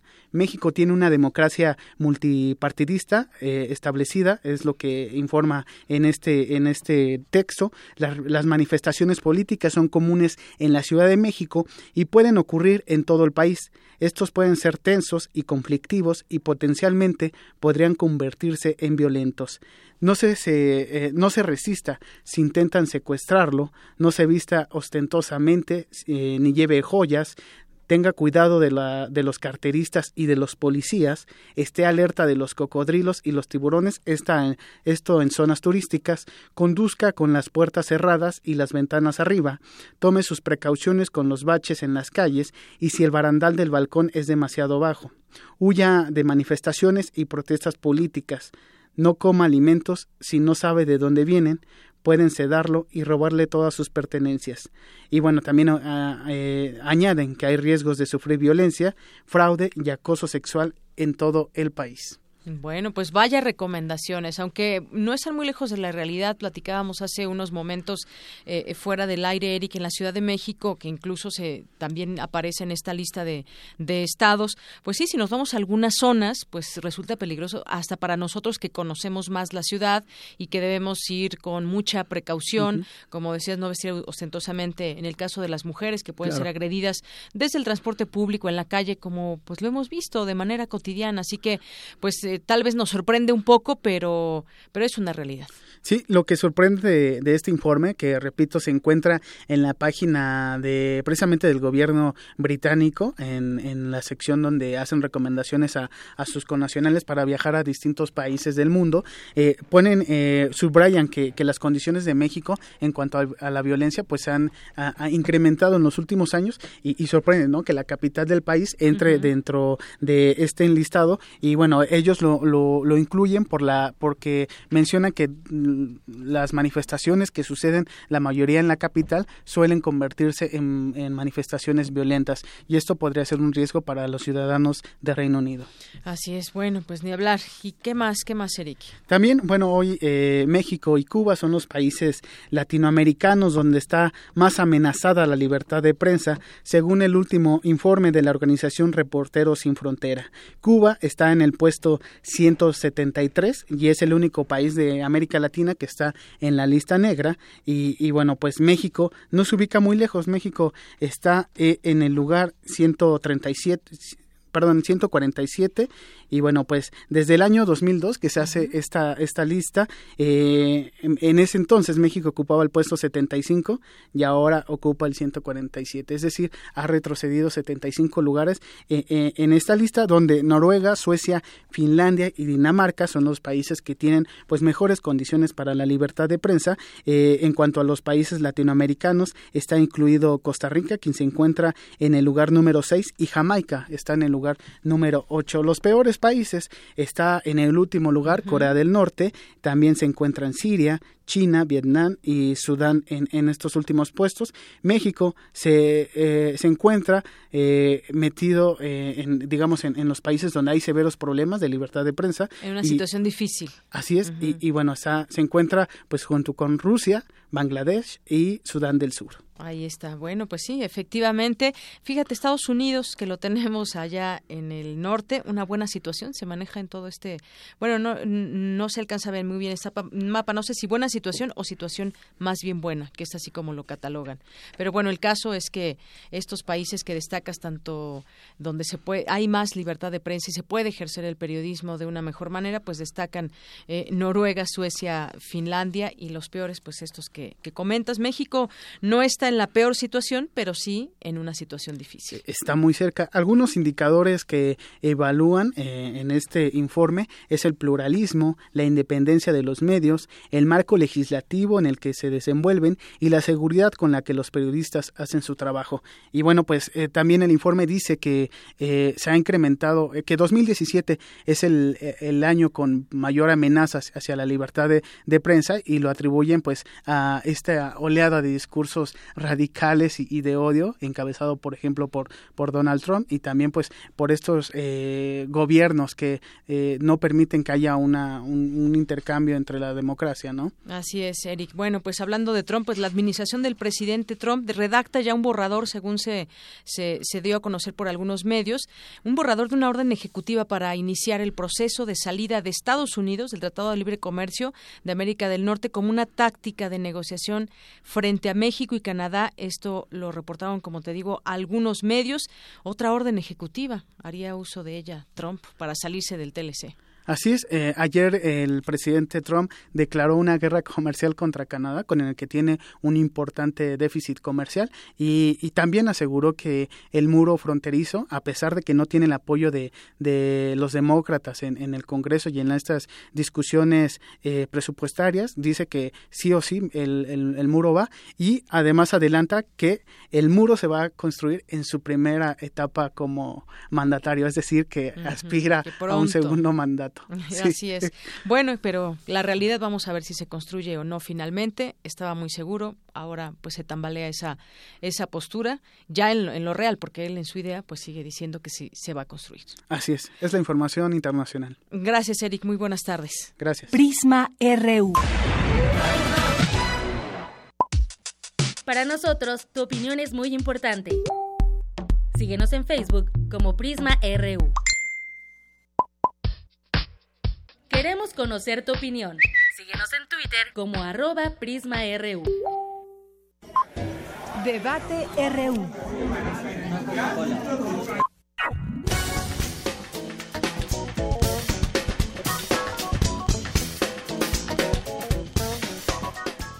Continuamos y es miércoles, le adelantábamos de nuestra mesa de análisis y debate ahora para platicar el tema del trabajo infantil en el mundo, en México, las cifras que hay y sobre todo pues mucho se habla en tantos y tantos discursos al respecto de la niñez que es el futuro de, de los países y muchas otras cosas, pero pues no todos los niños tienen las mismas oportunidades y hay muchas causas por las cuales se da el trabajo infantil. Me da mucho gusto recibir en este espacio a la maestra Carmen Gabriela Ruiz Serrano, ella es académica de la Escuela Nacional de Trabajo Social y nos va a platicar de ese tema. Maestra, buenas tardes, bienvenida. Hola, Deyanira, muy buenas tardes. Gracias por el espacio. A ver, según la última cifra que se tiene es que 3.6 millones de niños, niñas y adolescentes entre los, entre los 5 y 17 años de edad están trabajando eh, en nuestro país y que eh, ustedes también trabajan muy directamente con los problemas sociales que se tienen. Me gustaría, maestra, que, que nos ponga en contexto sobre este tema en nuestro país.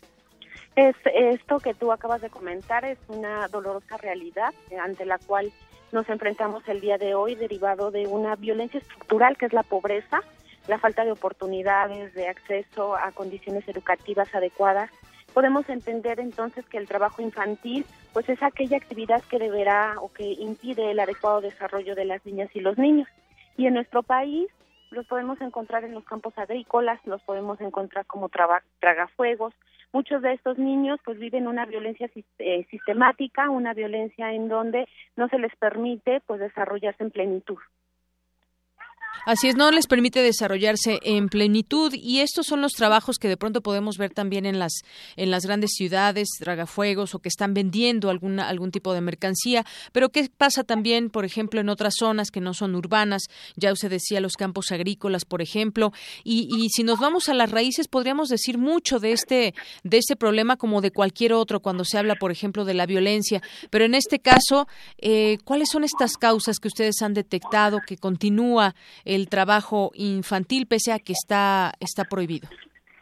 Pues el trabajo infantil está engranado a muchas problemáticas que tienen que ver desde un modelo económico neoliberal en su fase pues más devastadora del ser humano en donde el niño se le cosifica, al niño se le considera un objeto y se le puede exponer incluso a ya situaciones mucho más complicadas como es el trabajo sexual infantil, que bueno, aunque hay organismos internacionales que lo tipifican como tal, en realidad es un delito, no es una forma de trabajo. Hoy día, en un país en donde hay un resquebrajamiento del tejido social, donde las familias tienen horarios eh, laborales demasiado extensos, en donde no alcanza para mantener a las niñas, a los niños, no se tienen las condiciones suficientes institucionales para poder atender sus necesidades, pues entonces se ven orillados, las familias se ven orilladas a eh, exponer a estos niños a estos trabajos forzosos, a estos trabajos en donde eh, el ingreso de estos niños y niños, pues de ese depende en mucha o en gran medida eh, la manutención dentro del hogar. La manutención dentro del hogar, sí, justamente muchas familias que, que se ven en esta necesidad de que, pues desafortunadamente, los hijos eh, se vayan a trabajar, pero lo, negativo de todo esto es que se haga en una, en, cierta edad, se habla de esta edad de, de 5 a 17 años, por ejemplo, donde se encuentran los niños y adolescentes trabajando. Y, y yo quisiera tocar un poco este punto, maestra. Decía que está, este problema está engranado a muchas eh, temáticas y entre ellas un sistema que pues eh, de alguna manera está provocando estas situaciones y podemos hablar de muchos trabajos infantiles. Uno de los más terribles pues también es este trabajo sexual infantil al que al que hacía alusión. Cómo cómo cómo trabajar en este sentido para tratar de que no se dé tan marcado este resquebrajamiento del tejido social bueno, creo que como sociedad lo primero que tenemos que hacer es visibilizar el fenómeno, no creer que las niñas y los niños son objetos a los cuales el adulto viene y les impone o les determina. Es cierto que el adulto tiene una responsabilidad de, crianza, de cuidado, de guía sobre las niñas y los niños.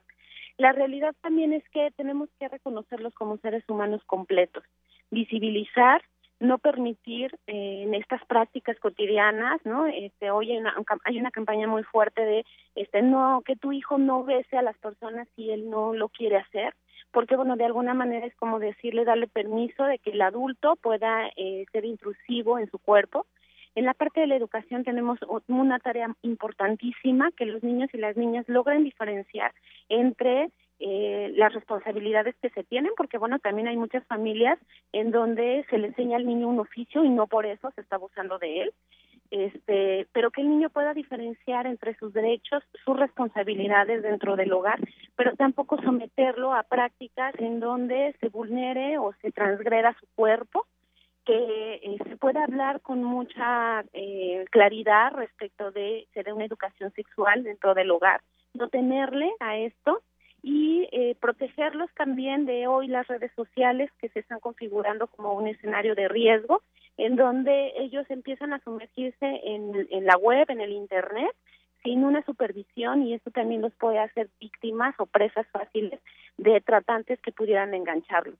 Claro que cuando cuando el maltrato se da en la primera infancia, se instala de una manera que tiene repercusiones en la vida adulta, pero también en la etapa de la adolescencia y en esos rangos que tú acabas de comentar, los niños se vuelven muy susceptibles, muy vulnerables porque hay una confianza que se tiene en el adulto y muchas veces si no se da un acompañamiento cercano de seguridad, de comunicación abierta al interior del hogar, se puede favorecer el que se ha enganchado a través de las redes sociales o por terceras personas que abusen de él.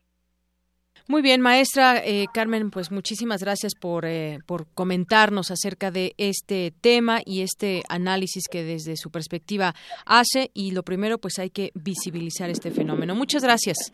Que tenga una excelente tarde. Hasta luego. Hasta luego. Muy buenas tardes. La maestra Carmen Gabriela Ruiz Serrano es académica de la Escuela Nacional de Trabajo Social. Y justamente sobre ese tema fue nuestro Vox Populi sobre el trabajo infantil. Y estas fueron las respuestas de algunas personas.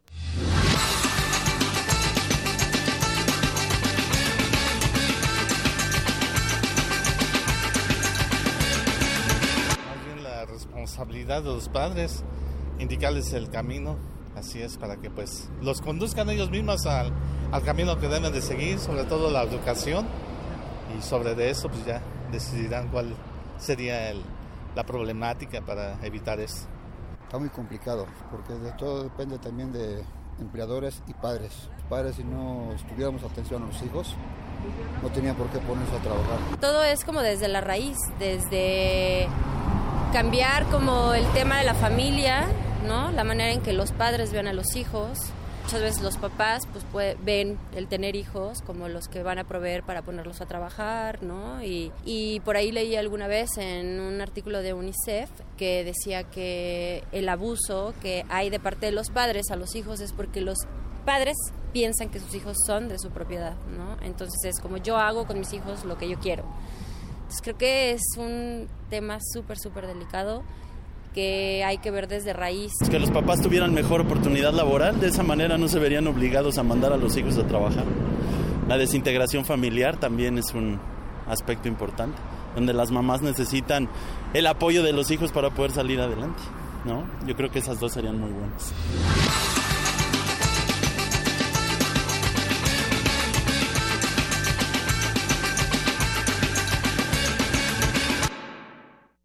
Continuamos aquí en Prisma RU y demos paso ahora a también el análisis que nos tienen Marisol Román García y Priscila Odet Gutiérrez, islas egresadas de la Facultad de Psicología. Antes que otra cosa, bienvenidas, buenas tardes. Gracias, buenas tardes. ¿Con quién empezamos? ¿Contigo, Marisol? ¿Sí? ¿Está bien? Bueno, pues platicábamos un poco con la maestra, tuviste, eh, tuviste oportunidad también de escuchar esta, esta, esta conversación sobre el trabajo infantil, las cifras que nos pueden decir quizás muy poco, 3.6 millones de niños, o nos dicen mucho, pero ¿qué está pasando realmente en nuestro país? ¿Dónde trabajan esos niños? ¿Por qué trabajan?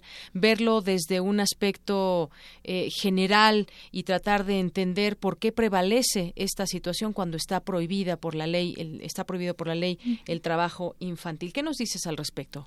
Bueno, en estas circunstancias me parece realmente preocupante, aun cuando usted bien menciona ¿no? que las cifras parecieran que nos dicen muy poco, pero en este sentido es un número elevado de niños, ¿no? Los que se encuentran en estas condiciones de trabajo infantil y que no necesariamente es porque en muchas de las ocasiones sus familias o estas dinámicas se presten a ello, ¿no? O sea, en algunos de los comentarios escuchaba que decían, bueno, si bien es eh, positivo enseñarles un oficio que el cual puedan retribuir en algún momento eh, necesidades económicas cuando llegase el momento oportuno de hacerlo, en otras ocasiones no se hace en este sentido. Entonces, eh, evidentemente, las repercusiones que tiene para los niños el hecho de que no se les deje vivir como tal su niñez, pues son numerosas, ¿no? O sea, estamos hablando de una época en la que ellos se van formando un autoconcepto, un esquema este, corporal, una identidad como tal en, en la adolescencia, porque este rango que usted bien mencionaba, ¿no? O sea, abarca diferentes etapas de la vida en las que los chicos necesitan muchas cosas, ¿no? Entre ellas divertirse, tener derecho a una educación, etcétera. Entonces, en ese sentido, el hecho de que se les eh, pida que lleven a cabo una, una labor, eh, que no en todos los casos puede ser bien retribuida, pues evidentemente si tiene como consecuencias negativas, porque no se, se, no se les está ofreciendo toda la estimulación que debieran tener en esos momentos, ¿no? Igual el enriquecimiento cultural, social, el dejarles vivir como tal su etapa de vida, ¿no? Entonces, en este sentido, sí sería importante considerar todas las consecuencias que pueden acarrear eh, este tipo de situaciones en ellos, ¿no? Y qué problemas a futuro se pueden presentar si no se atienden a tiempo estas problemáticas. Así es. Muchas gracias. Eh, gracias, Marisol. Y platicamos ahora contigo, Priscila. Pues tú cómo ves este tema, como bien decía eh, nuestra compañera Marisol, hay derechos de los niños. Los niños eh, tienen muy específicos sus derechos humanos. Los las niñas, niños y adolescentes están en nuestra en nuestra ley. Sin embargo, muchas veces cuando se tiene que salir a trabajar por parte de un menor de edad, ahí es cuando decimos algo está sucediendo, algo se está haciendo mal desde las instancias gubernamentales, como sociedad, en fin, algo está pasando. ¿Tú qué, tú cómo ves y cómo, cómo eh, ¿Qué opinas acerca de este, de este tema? ¿Cómo lo tomas? Pues, al igual que mi compañera, me parece alarmante el considerar que los factores sociales externos ya te tengan que orillar a que metas a un niño al ámbito laboral. Por ejemplo, escuchaba varios comentarios que mencionaban, ¿no? Tal vez la economía no ayuda y por eso mi hijo tiene que trabajar. Pero exacto, ahí ya estás violentando sus derechos el derecho a tener una vida digna, una vivienda, tiempo para divertirse, para socializar. Un niño que ya tiene que estar como en jornadas laborales, ahí ya le estás violentando. ¿Por qué? Porque a veces abandonan los estudios. Los estudios son muy importantes, ya no les permiten un avance profesional o desempeñarse en otro ámbito a futuro, no en edades tempranas. También ya le estás quitando tiempo que es necesario para su formación social ya no les permites que interactúen de forma normal con otros niños de su edad o que en su ambiente familiar ya esté como desempeñando una dinámica en la que los padres sean los que protegen y les den como el ¿cómo decirlo? la protección económica a los niños, sino al contrario, ya se ve como que un niño tiene que trabajar para apoyar a sus padres sin tomar en cuenta realmente el daño que les podemos ocasionar desde sus derechos básicos hasta ya problemas a futuro, porque siguen como con esa línea. Así es. Entre algunos de los derechos de, de, los niños, pues está el derecho a la vida, a la supervivencia, al desarrollo, derecho de, eh, a la identidad, a vivir en familia, cualquiera, cualquier tipo de familia que ésta sea, derecho a no ser discriminado, entre otras, porque son muchos los, los derechos. El caso, pues es un, es un tema que involucra al mundo también, no solamente en México, sino en otros países. Los niños trabajan y en el caso de México, por estar platicando ahora sobre sobre centrarnos sobre nuestro país. Bueno, pues también la propia la propia Organización Internacional del Trabajo ha definido al trabajo infantil de acuerdo con el INEGI como aquel trabajo que los niños no deberían realizar porque son demasiado jóvenes y para el caso de que no lo sean porque el trabajo es peligroso para ellos. Me puedo imaginar algunos algunos trabajos como estar en las calles vendiendo algo que pueden estar expuestos a que se los roben, pueden estar expuestos a que los atropelle un automóvil, pueden estar expuestos a que se los lleven al tráfico de órganos y muchas otras cosas. Exponer a una persona como un niño pues tiene, tiene sin duda muchas eh, consecuencias. También hablemos eh, de las cifras, por ejemplo, que, que hay. Desde su perspectiva eh, como egresadas de la Facultad de, de, Psicología, pues cómo ven este tema, qué se debería hacer, cuál sería desde su perspectiva lo que debería hacer pues los gobiernos, la sociedad misma también.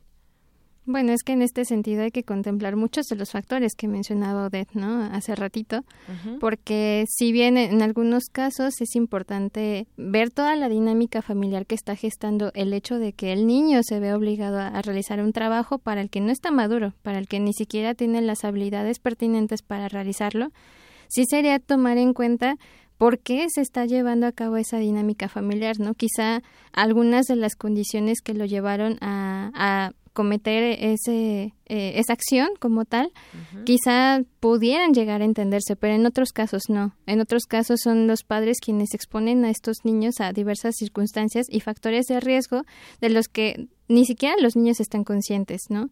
Entonces, en ese caso sí hay que vislumbrar cuál es la diferencia entre una familia de escasos recursos, que, no sé, a lo mejor ya hay padres ausentes, que no hay otras eh, figuras de autoridad que se puedan hacer cargo de los niños, y evidentemente, ¿no? Pues uno tiene que subsistir, pero en ese caso sí sería contemplar las, las consecuencias de eso, ¿no? Porque como decía Odette, o sea, ya no se les deja vivir su etapa, ya no se les deja madurar como debiera ser, sino que de plano se les empuja en un momento en el que no están listos, ¿no? Entonces, evidentemente, pues sí, hay que considerar muchos factores. Así es, Marisol. Y bueno, continuamos contigo, Odette. Algunas de las cifras que quisiera compartir con ustedes, con el auditorio. En México, la cifra considerada eh, en es el año 2012 fue de 2.5 millones, la cual representa 8.5% del total de niñas, niños y adolescentes entre 5 y 17 años de edad en el país. También el INEGI estima que 30.5% de ellos trabaja en el sector agropecuario, 25.9% en el comercio y 24.6% en el sector servicios. Y para resumir, basta decir que en el año 2013, de acuerdo con el INEGI también, 9 de cada 100 niños y adolescentes trabajaban, entre ellos 15 de cada 100 tenían entre 5 y 11 años y 49 de cada 100 también estudian simultáneamente y realizan trabajos domésticos. Pues esta es una, una realidad. ¿Tú qué propondrías desde tu perspectiva? ¿Cómo ves el, el problema, Odette? Pues yo considero que necesitamos una mayor formación y apoyo en cuanto sí a la dinámica familiar, porque no se puede ir viendo solo como a un nivel social, sino poder como ya empezar a implementar algo dentro de las familias, una cultura, un apoyo mm, que les enseñe, ¿no? Como qué herramientas puedo utilizar para no verme en la necesidad o considerar que tengo la necesidad de poner a mi hijo a trabajar en un entorno así, de poner a mi hijo en riesgo, porque es un riesgo. Entonces, tal vez como concientización de que lo que están haciendo es realmente un riesgo para los menores y no solo ver como los riesgos inmediatos de o se lo pueden robar, sino los riesgos ya a largo plazo que se mencionaban anteriormente, como de, bueno, sí, aunque esté estudiando simultáneamente, vamos a ver que su desempeño no es el mismo en comparación con los otros niños que no tienen que trabajar, porque es un niño cansado, tal vez es un niño que no está bien nutrido, es un niño que si tiene o lo ponen a trabajar es porque no recibe el apoyo que otros niños sí están recibiendo. Y desde el inicio se comentaba, ¿no? No todos los niños tienen las mismas oportunidades y es como llegar a más personas a que entiendan y piensen seriamente sobre qué es lo que se está haciendo, en qué estamos como perjudicando todos para ver qué podemos como arreglar, ¿no? Porque no es solo de un sector no es solo de las personas que tal vez se encuentran como en un gobierno, sino también los demás. ¿Qué podemos hacer o cómo podemos apoyar para que esto pueda como cambiar, ¿no? Para ya no poner en riesgo a estos niños. Muy bien, bueno, pues ahí está, yo les agradezco mucho y como bien decías, la, la formación es importante y, y, muchos, quizás muchos padres nos dirán, bueno, yo entiendo que mi hijo no debe de trabajar, pero entonces, ¿qué hacemos? ¿Cómo comemos o cómo, cómo hacemos que nos alcance para todos los gastos que se generan? Sobre todo hablemos de, de, de las necesidades básicas que hay en una, en una familia, así que habrá que ver este problema de manera integral. Yo les agradezco mucho que hayan estado con nosotros ¿Desean agregar algo más? No, eh, está muy bien. Bueno, pues muchas gracias eh, Marisol Román García y Priscila Odet Gutiérrez, islas egresadas de la Facultad de Psicología de la UNAM. Muchas gracias por venir. Al contrario. Buenas tardes. Buenas tardes.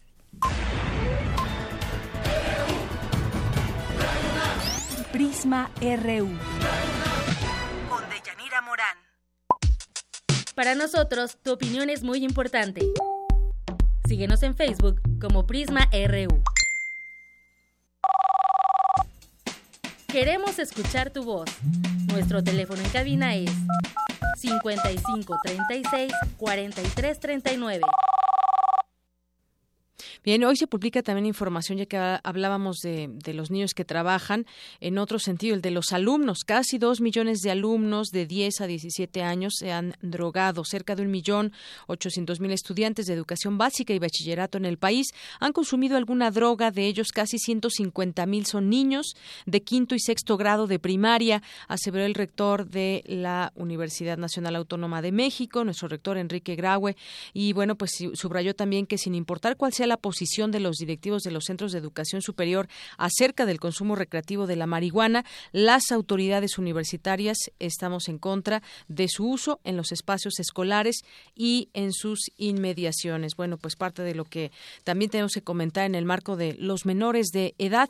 Y hablando también de otras cosas, y nos vamos con los... Ahora salió otro exgobernador que es el de Reynoso Femat. Una corte federal de Texas tiene en la mira varias propiedades del exgobernador panista de Aguascalientes, Luis Reynoso Femat, y su hijo, Luis Reynoso López.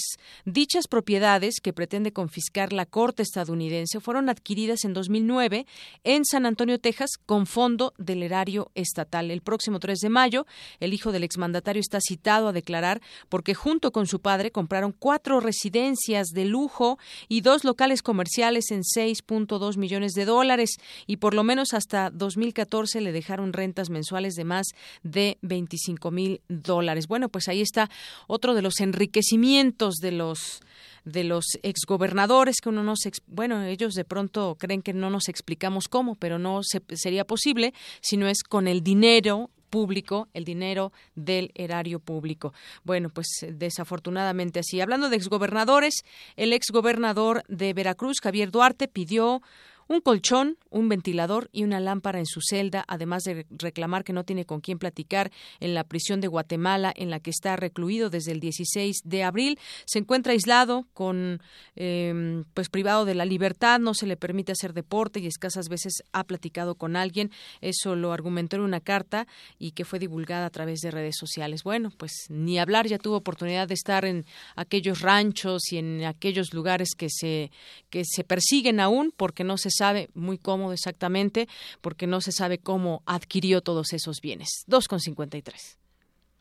Prisma RU.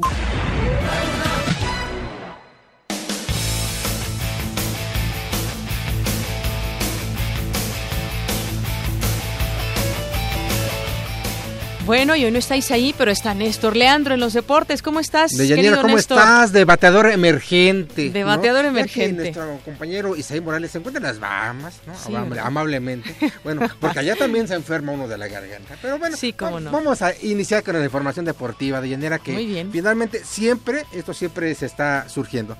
Fíjate que Deyanira, con tres medallas de oro, dos de plata y tres de bronce, concluyó la participación de la UNAM en el Campeonato Nacional de Remo 2017, efectuado en la pista olímpica Virgilio Olive, allá en Cuemanco, al sur de la Ciudad de México, en donde destacó la participación de la representación femenil de la escuadra Auriazul, al llevarse seis de los ocho metales ante más de 200 atletas provenientes de los estados de Baja California Sur, Nuevo León, Jalisco, Estado de México, Quintana Roo, Yucatán, Guanajuato y la Ciudad de México, ¿no? Finalmente.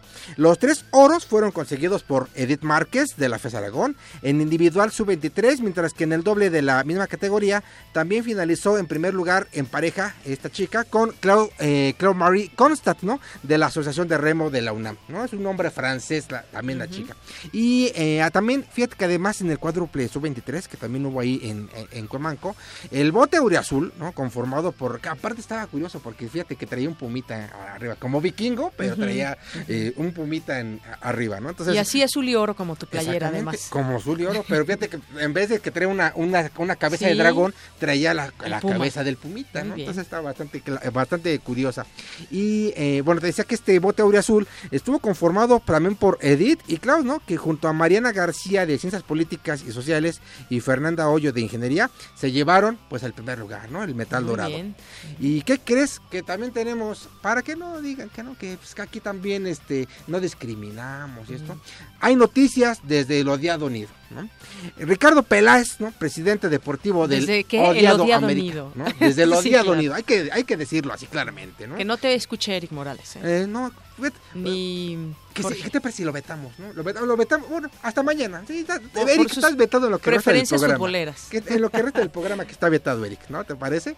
Oye, fíjate que, este, pues te decía que Ricardo Peláez, ¿no? El presidente deportivo del América, anunció que va a dejar el cargo, ¿no? Este cargo que ocupó más de cinco años, ya que quiere dedicarse a temas personales y familiares. El todavía presidente de la América detalló que ya ha presentado su renuncia ante el Consejo de Fútbol de la empresa a la que pertenece este equipo, ¿no? Para poder retirarse al término del torneo. Esto se da, Yanira, fíjate que en medio de un paso intermitente de este, eh, del equipo azul crema, porque pues no les gusta mucho al final cómo, cómo juega, eh, a veces se les dan revés, eh, se les dan, ahora sí que para atrás, ¿no? Al equipo, reveses que no tenían contemplados, entonces no hay, no es una crisis, pero es un paso intermitente que no acaba de agradar y entonces piden la cabeza también de, pues de su presidente Ricardo Pelas, que finalmente muchas versiones y hoy se confirma, ¿no? Hace un rato más se confirmó. Y fíjate también que eh, pues en la cuarta ronda del campeonato de la Fórmula 1, eh, que se va a correr el próximo fin de semana allá en Sochi, en Rusia, el piloto mexicano Sergio Checo Pérez espera alcanzar otro podio tal y como lo logró en 2015 cuando llegó en tercer puesto. Eh, pues de acuerdo con medios internacionales, para esta edición se pactó la realización de 53 vueltas, es decir, se van a recorrer una distancia total de 309.7 kilómetros, casi lo que corres tú, Deyanira. casi, ¿eh? Casi lo que corres tú, o sea, casi. Oye, te iba a decir que se ibas a ir porque a ti te gusta la Fórmula 1, pero en este caso no porque se No, porque ¿sabes qué? Es que tengo que pero... ahí tienes que... Tengo que cubrir ahí, que están las ah, Bahamas. bueno, por eso no te fuiste a Rusia. Exactamente. Pero cuando venga a México... Sí, seguramente, a lo mejor, ya, ya, veré, ya veré. Ya que te hemos visto por ahí en el palco de honor y toda la cosa. seguramente junto a las grandes personalidades. Así es. Y fíjate, Dianera, que también, eh, pues en esta, en más de esta categoría, la escudería Mercedes dio a conocer que suministrará asistencia técnica a Honda para que el fabricante japonés pueda salir del atolladero en el que se encuentra con su actual unidad de potencia, ¿no? Eh, Honda McLaren, pues no han dado buenos resultados, tan es así que Fernando Alonso, pues ha decidido bajarse, ¿no? del Gran Premio de Mónaco para poder ir a correr a Estados Unidos al Gran Premio de Indianápolis, ¿no? Las 500 millas, que es una carrera de más prestigio que finalmente emociona más al a este piloto español. Y esta ayuda será una especie de asesoría para que Honda solucione sus problemas de, fiabilidad y, y pueda mejorar su rendimiento de motor. Y también tú que eres aficionada de, los Tigres o del Pachuca. No, este, ¿quién te dijo eso? Eh, eh, por ahí me dijo un, ratoncito. No, si nosotros usamos la misma playera, ah, Néstor. no, no, no, ¿qué va a pensar la gente? bueno, versión femenina. Ah, bueno. Versión femenina. Eso, eso sí puede ser. Fíjate que hoy a las 9 de la noche va a ser transmitida vía Twitter, ¿no? La final de la Liga de Campeones que se disputará. ¿Vía Twitter? Exactamente, en el Estadio Hidalgo, entre Pachuca y Tigres. Nunca había sido transmitida una, final de fútbol eh, eh pues en directo por de, Twitter, exactamente, ¿no? Con esto, pues fíjate que la final de la Conca Champions, que es un torneo pues molero para muchos, finalmente un torneo molero, pues se vuelve el primer campeonato del mundo. Torneo molero, o sea, ¿cómo? ¿Que no es tan importante? Pues no es importante, ¿no? Finalmente pierde emoción porque siempre hay en la final equipos mexicanos, ¿no? Es prácticamente es una jornada normal la que vemos eh, día con cada domingo, es como si lo viéramos finalmente en la Conca Champions. Entonces pierde emoción este esta ya se sabe que finalmente hay equipos en las semifinales mexicanos y Estados Unidos. Entonces, y en la final siempre hay equipos mexicanos, entonces no es de extrañarse, por eso es que pierde interés, pero no por eso deja de tener nivel gracias a los equipos mexicanos, ¿no? y fíjate también, eh, que los monarcas Morelia pues van anunciaron que el próximo sábado eh, van a van a jugar contra nuestros Pumas, de hecho, y no van a cobrarle la entrada a su afición, ¿no? Esto o sea que va a haber mucha afición de ellos. De ellos, finalmente, porque están en riesgo de irse al descenso, ¿no? De irse a la primera división A. Entonces y quieren retumbar ese Exactamente, ¿no? Entonces, los nuestros Pumas pueden sentir la presión, pero ¿sabes qué? Que también nuestros Pumas llegan presionados y motivados porque es un partido clave. Finalmente, los Pumas pues eh, si no, ganan... No ha ido bien, además. No ha sido bien, pero tienen posibilidades de llegar a la liguilla. Y si no ganan, pues definitivamente van para atrás, ¿no? Y lo mismo Monarcas, tienen que ganar para poder salvarse. Entonces, finalmente, pues eh, estos dos equipos se van a jugar mucho, ¿no? Desde distintos, desde distintas ópticas, pero se van a jugar el pellejo, ¿no? Desde su respectivo nivel, ¿no? Muy bien. Y eh, fíjate que una, o melena, ya para que ya darle darle salida y que venga la guapa Vicky Sánchez. Fíjate que la mujer se empodera ahora en el box, ¿no? Fíjate que hay, eh, esta eh, boxeadora Aya Zafar, boxeadora musulmana, se negaba a subir al cuadrilátero sin importar su hijab, ¿no? Este atuendo que le permite cubrirse desde los tobillos hasta las muñecas, de acuerdo a, su religión, ¿no? Tras ser descalificada por los jueces por considerar el atuendo potencialmente peligroso, eh, Zafar comenzó una lucha con el objetivo de poder practicar el deporte sin necesidad de faltarle a su religión, ¿no? Y consiguió el permiso para boxear en torneos de Estados Unidos sin necesidad de mostrar su cuerpo. Así que pues una lucha más ¿no? de la mujer ¿no? que sigue empoderándose ahora en las distintas ramas del deporte. Claro que sí, Néstor. Muchas gracias. Mira, gracias a ti. Placer. Gracias a todo el autor de Prima Reo. Hasta luego.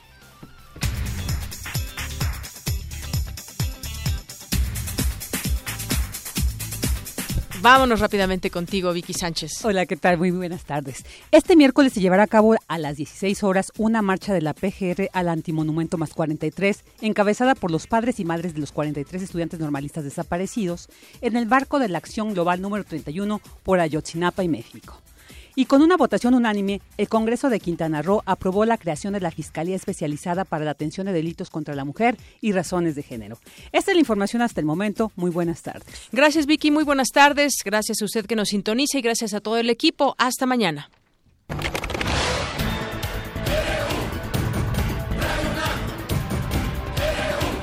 Prisma RU. Los perfiles del acontecer universitario de México y el mundo en una frecuencia. De lunes a viernes, de una a 3 de la tarde.